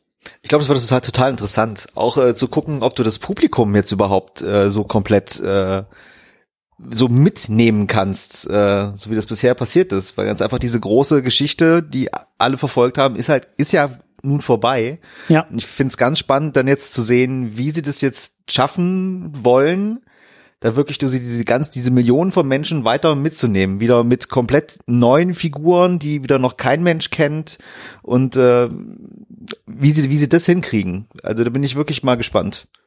Ob's ob's die Leute auch annehmen. Ob's, ja, ob's die Leute auch annehmen oder ob die Leute jetzt sagen, puh, meine also jetzt, Favoriten sind weg. Meine Favoriten sind weg. Jetzt wieder von vorne anfangen, wieder mich emotional auf ganz andere Leute irgendwie wieder einzulassen. Äh, Habe ich da überhaupt Lust drauf? Ähm, hm. Und äh, oder mache ich dann nach dem ersten Film, der mir nicht gefällt, mache ich dann einen Strich drunter und sage, ah, nee, komm. Das war früher viel besser, das ist nicht mehr mein MCU, so nach dem Motto. ja, ja, nee. Äh, und dann da so, so aussteigen kann, ja, kann ich mir auch vorstellen, dass das. Äh, kann, kann ich mir auch sehr, sehr gut vorstellen. Ich, ich, ich möchte auch nicht äh, äh, erstmal die Person sein, die den ersten richtigen Film, also die nächstes Jahr mit dem ersten Superheldenfilm hinterherkommt, welcher auch immer das sein wird. Gemunkelt wird sowas wie Eternals, gemunkelt wird, äh, ich glaube, der, der Black Widow-Film oder so, egal was es ist, ich glaube, das allein, also auch jetzt auf Spider-Man äh, Far From Home, ähm, also ich möchte nicht in den Schuhen stecken der Leute, die nach Endgame kommen und sich auf einmal an Endgame messen müssen und ähm, in diesen Größenordnungen irgendwie äh, eingeordnet werden. Und gleichzeitig, ja, ich kann mir das auch sehr, sehr gut vorstellen, dass da irgendwie, ähm, also wie, wie würde man überhaupt weitermachen? Machst du jetzt mit dem nächsten Film, also äh, Frühjahr 2020, wir sitzen wieder im Kino, wir kriegen eine Post-Credit-Szene, am Ende dreht sich dann Galactus um und sagt, hm, dann muss ich mir die Erde doch mal genauer anschauen. Oder also was da auch immer die Lösung sein wird, ähm, es wird, glaube ich, nicht leicht. Ich kann nur raten, da vielleicht mal doch in das Quellenmaterial reinzuschauen. Achso, du weißt schon, wie es weitergeht. Nein, wie es weitergehen könnte, auf jeden Fall, weil die in den Comics gibt's nach dem klassischen Infinity Steinen noch drei andere Infinity äh, äh, Storylines zum Beispiel. Und eine Figur haben wir auch schon kennengelernt, die eigentlich schon längst hätte dabei sein müssen und die aber bisher nur in einer Post-Credit-Szene angedeutet wurde. Und zwar die Katze aus Captain Marvel. Adam Nein. Warlock. Genau. Ja. Der ist eigen, Adam Warlock ist bei Guardians of the Galaxy 2 am Ende, weil diese, dieses goldene Volk mhm. kreiert den am Ende und sagt, äh, hier meine finale beste Kreation, ich nenne okay, ihn okay. Adam. Und es sieht aus wie dieser Adam Warlock. Und Adam Warlock ist eigentlich das kosmische Wesen schlechthin. Und da gibt's dann gibt's dann Infinity Conflict und Infinity War 2 und was weiß ich nicht alles. Also und ganz ehrlich, es gibt auch auf der Erde noch genügend Dinge, die passieren. Wir haben ja jetzt die Skrulls auch noch mit, äh, haben wir. Secret War Geschichte. Secret War mhm. kann als nächstes einfach passieren. Das ist, äh, dass die, dass die Skrulls, diese Shapeshifter, die mhm. Erde dann doch infiltrieren als böse und sich als SuperheldInnen ausgeben und so weiter und überall drin stecken wir haben jetzt auch die Möglichkeit, soweit ich das verstanden habe, über die Lizenzen jetzt doch die, ähm, äh, äh, da gab es jetzt nur diese Serie, die die nicht Mutanten, sondern die, die Inhumans, die Inhumans mit mhm. reinzubringen. Dann gibt's Avengers vs. Inhumans zum Beispiel. Die X-Men sind jetzt auch theoretisch lizenzrechtlich Teil davon. Fantastic Four. Fantastic Four. Also ich sag dir, es gibt es gibt da so viele Möglichkeiten und auch Plotlines, wie gesagt, ist alles möglich. Also da, da mache ich mir gar keine Sorgen, dass da, dass die keine Ideen oder keine Vorlagen, wie wie sie weitermachen. Die Frage ist eher wirklich, ähm, ob Gehen die Leute es annehmen. Le nehmen die Leute es an? Mhm. Das ist, glaube ich, das Problem, was was was jetzt so ein bisschen ansteht. Aber ich denke, die Fanbase ist trotzdem so groß und die Zeit bis dahin reicht auf jeden Fall aus, weil ja jetzt doch Spider-Man sehr früh kommt dass die Leute dann Anfang, Mitte nächsten Jahres zum nächsten Sommerblockbuster 2020 hungrig genug sind, um zumindest im ersten Film eine Chance zu geben. Und wenn sie es da richtig machen, und da werden sie sicherlich auch schon in der Post-Credit anfangen zu teasen, dann sind die Leute sofort wieder dabei. Sie brauchen halt nur irgendwie einen Anknüpfungspunkt. Und dadurch, dass du ja nicht alle weg hast, sondern die Guardians zum Beispiel sind noch da und Captain Marvel ist da und Black Panther ist noch da, Spider-Man ist da, du hast noch genügend der zweiten alten Garde. Mhm. Daran, damit nimmst du die Leute mit und die neuen fügst du dann so langsam eins nach dem mhm. anderen an. Ob das jetzt, die Frage ist zum Beispiel, ob sie jetzt weiterhin Single Origins machen werden oder ob sie bis da, ob sie dann zum Beispiel zu Team-Ups-Filmen übergehen. Ob sie dann zum Beispiel sagen, okay, wir machen jetzt She-Hulk und Spider-Woman als Team-Up-Film, um die Leute reinzufügen. Mhm. Das ist, das sind halt die Dinge, über die ich mir eigentlich keine Gedanken machen will. Aber schon angefangen hast, naja, Gedanken. jetzt werde ich ja gefragt. Aber äh, auch auch noch äh, ein, ein guter Punkt, also wenn wir ein bisschen Wünsch dir was spielen können. Ähm, ich würde mir wünschen, dass wir, ich kann ja nicht genug kriegen von dem Scheiß. Also für mich könnte es ja auch noch irgendwie fünf Filme pro Jahr werden und äh, noch weitere Serien oder so.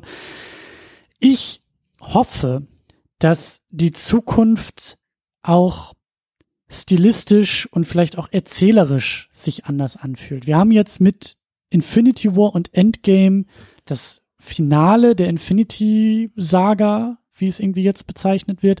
Wir haben aber gleichzeitig Tür und Tor aufgestoßen in alle möglichen Richtungen.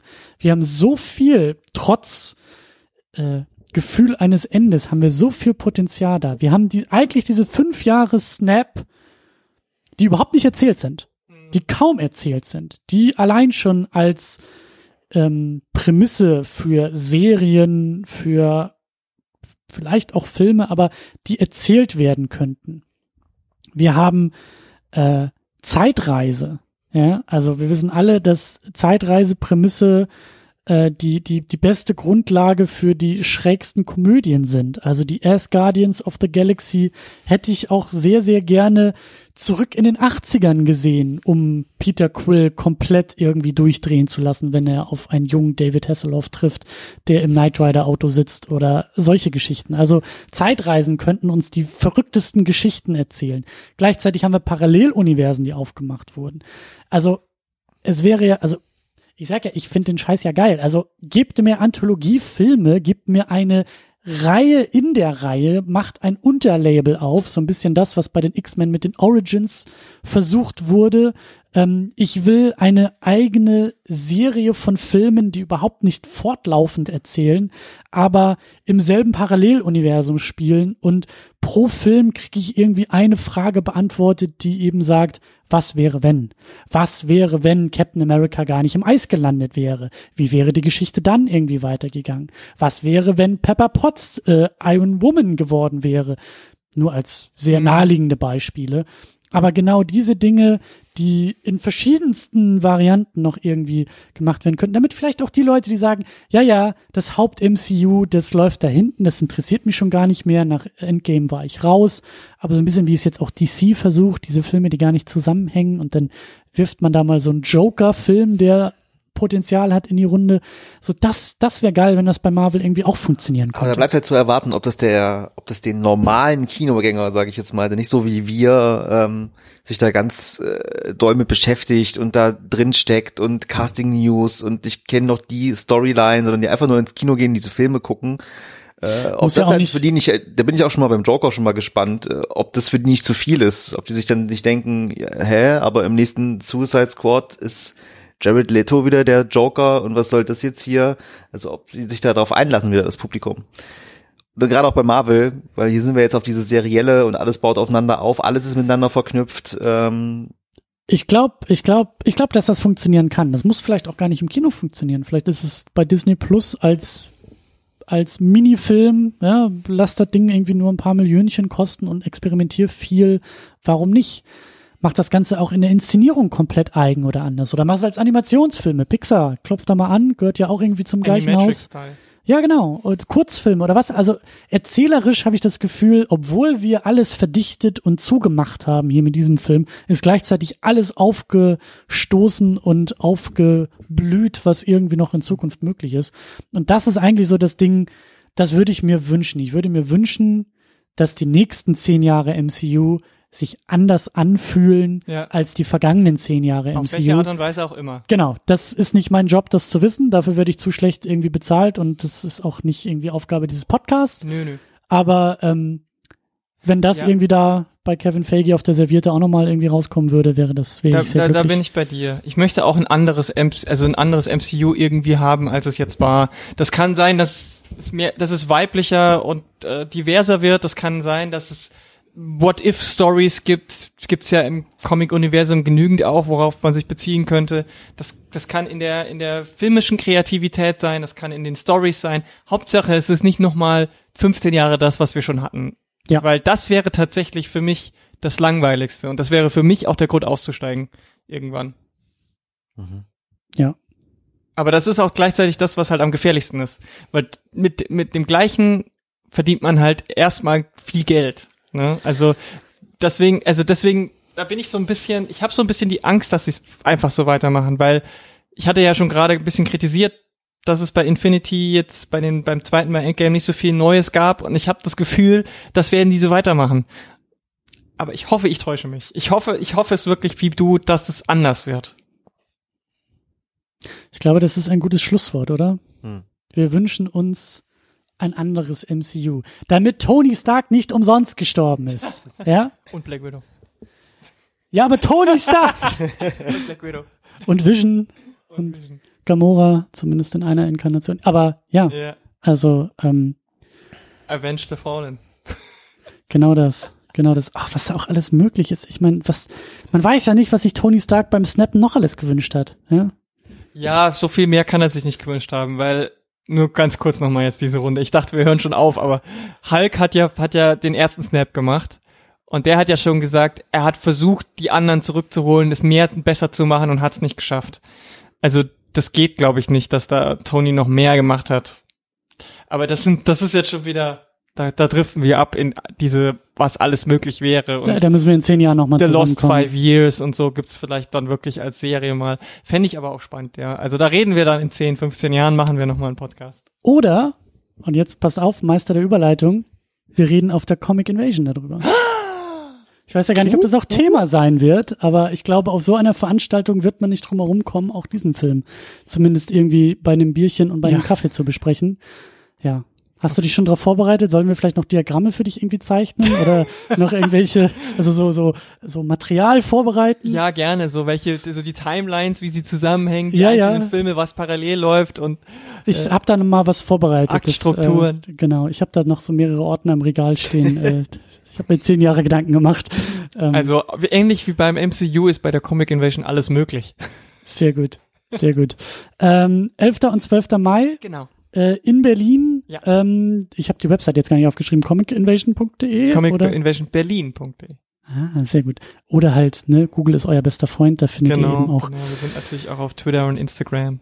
Genau. Ähm, kommt vorbei, schaut es euch an. Du hast gesagt, es ist kostenlos, es gibt keinen Eintritt, keine Tickets, die man irgendwie lösen muss. Das ist doch die beste Voraussetzung, um tatsächlich vorbeizuschauen. Und ähm, dann geht's weiter bei Polygamia mit zwei Podcasts. Ihr habt es aufgeteilt in zwei Ausgaben. Ähm, und habt auch nochmal ausführlich über Avengers gesprochen. Also wer nach zweieinhalb Stunden hier noch nicht genug hat, darf natürlich sehr, sehr gerne da drüben auch nochmal reinhören.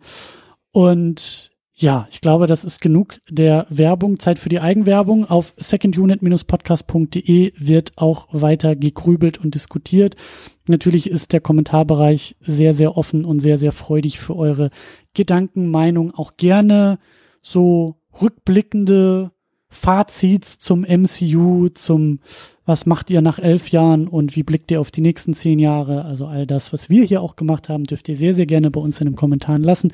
Ich gehe davon aus, dass heftig gespoilert wird, weil wir haben es auch schon getan. Also ähm, ja, ihr seid eingeladen, bei uns im Blog das Ganze zu tun. Wir sind auch bei Twitter und Instagram und all diesem Gelöt, aber das Beste ist immer noch das eigene hausgemachte und selbst geklöppelte Blog. Deswegen secondunit-podcast.de. Schaut vorbei und äh, ja, ich bin jetzt auch froh, erstmal ein bisschen durcher zu sein mit dem MCU als sonst. Aber Fühlt gleichzeitig. sich auch gut an. Es fühlt sich auch echt erstmal gut an. Ne? Es ist die Wir haben Lehre- was geschafft, die Lehre, oder? Die Lehre ist Ja, da, aber genau. man, man hat sowas geschafft. Ja. Aber gleichzeitig habe ich ja schon auch Sehr, Bock noch sehr. auf den nächsten Spider-Man. Also Ist ja auch offiziell erst der Abschluss von der dritten Phase. Hat ja Kevin Feige gesagt. ja, ich glaube aber auch nur, weil ihm da einer reingedrückt wurde. Ich glaube, er wollte noch gar nicht über diesen Film sprechen und muss es jetzt, weil Sony sagt, äh, mach mal. Aber ja, wir gucken weiter, wir machen weiter und äh, mit Superhelden wird's auch in Zukunft nicht wenig und nicht langweilig. So, jetzt aber raus hier aus der ganzen Nummer und bis zum nächsten Mal. Vielen Dank fürs Zuhören und fürs Dabeisein. Tschüss. Tschüss.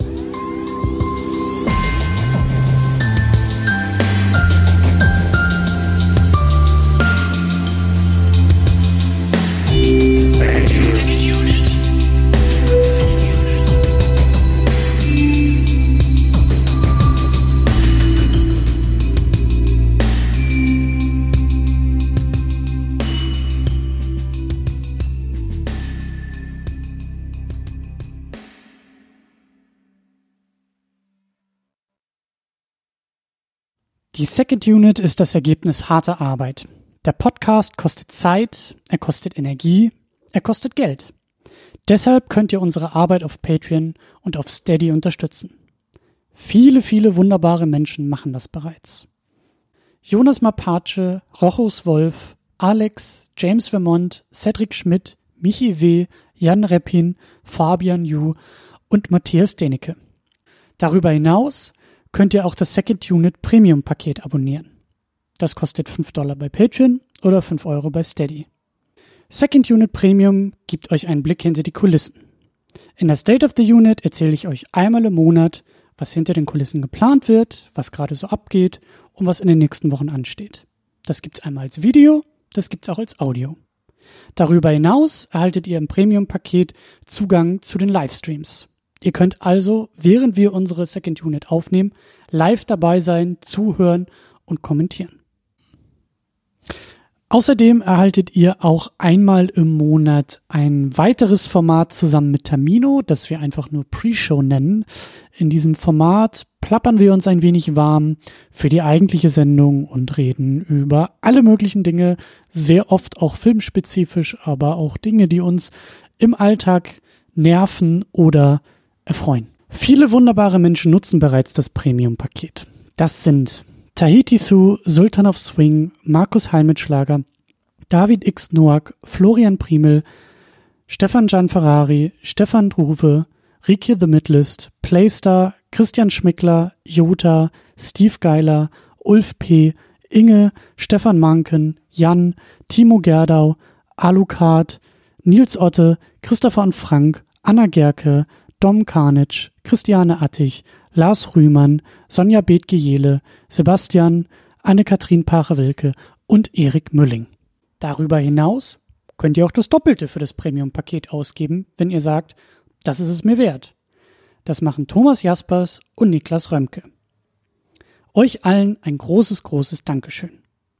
Wenn du die Second Unit auch unterstützen möchtest, dann kannst du das unter patreon.com slash secondunit oder steadyhq.com slash secondunit tun. Vielen Dank.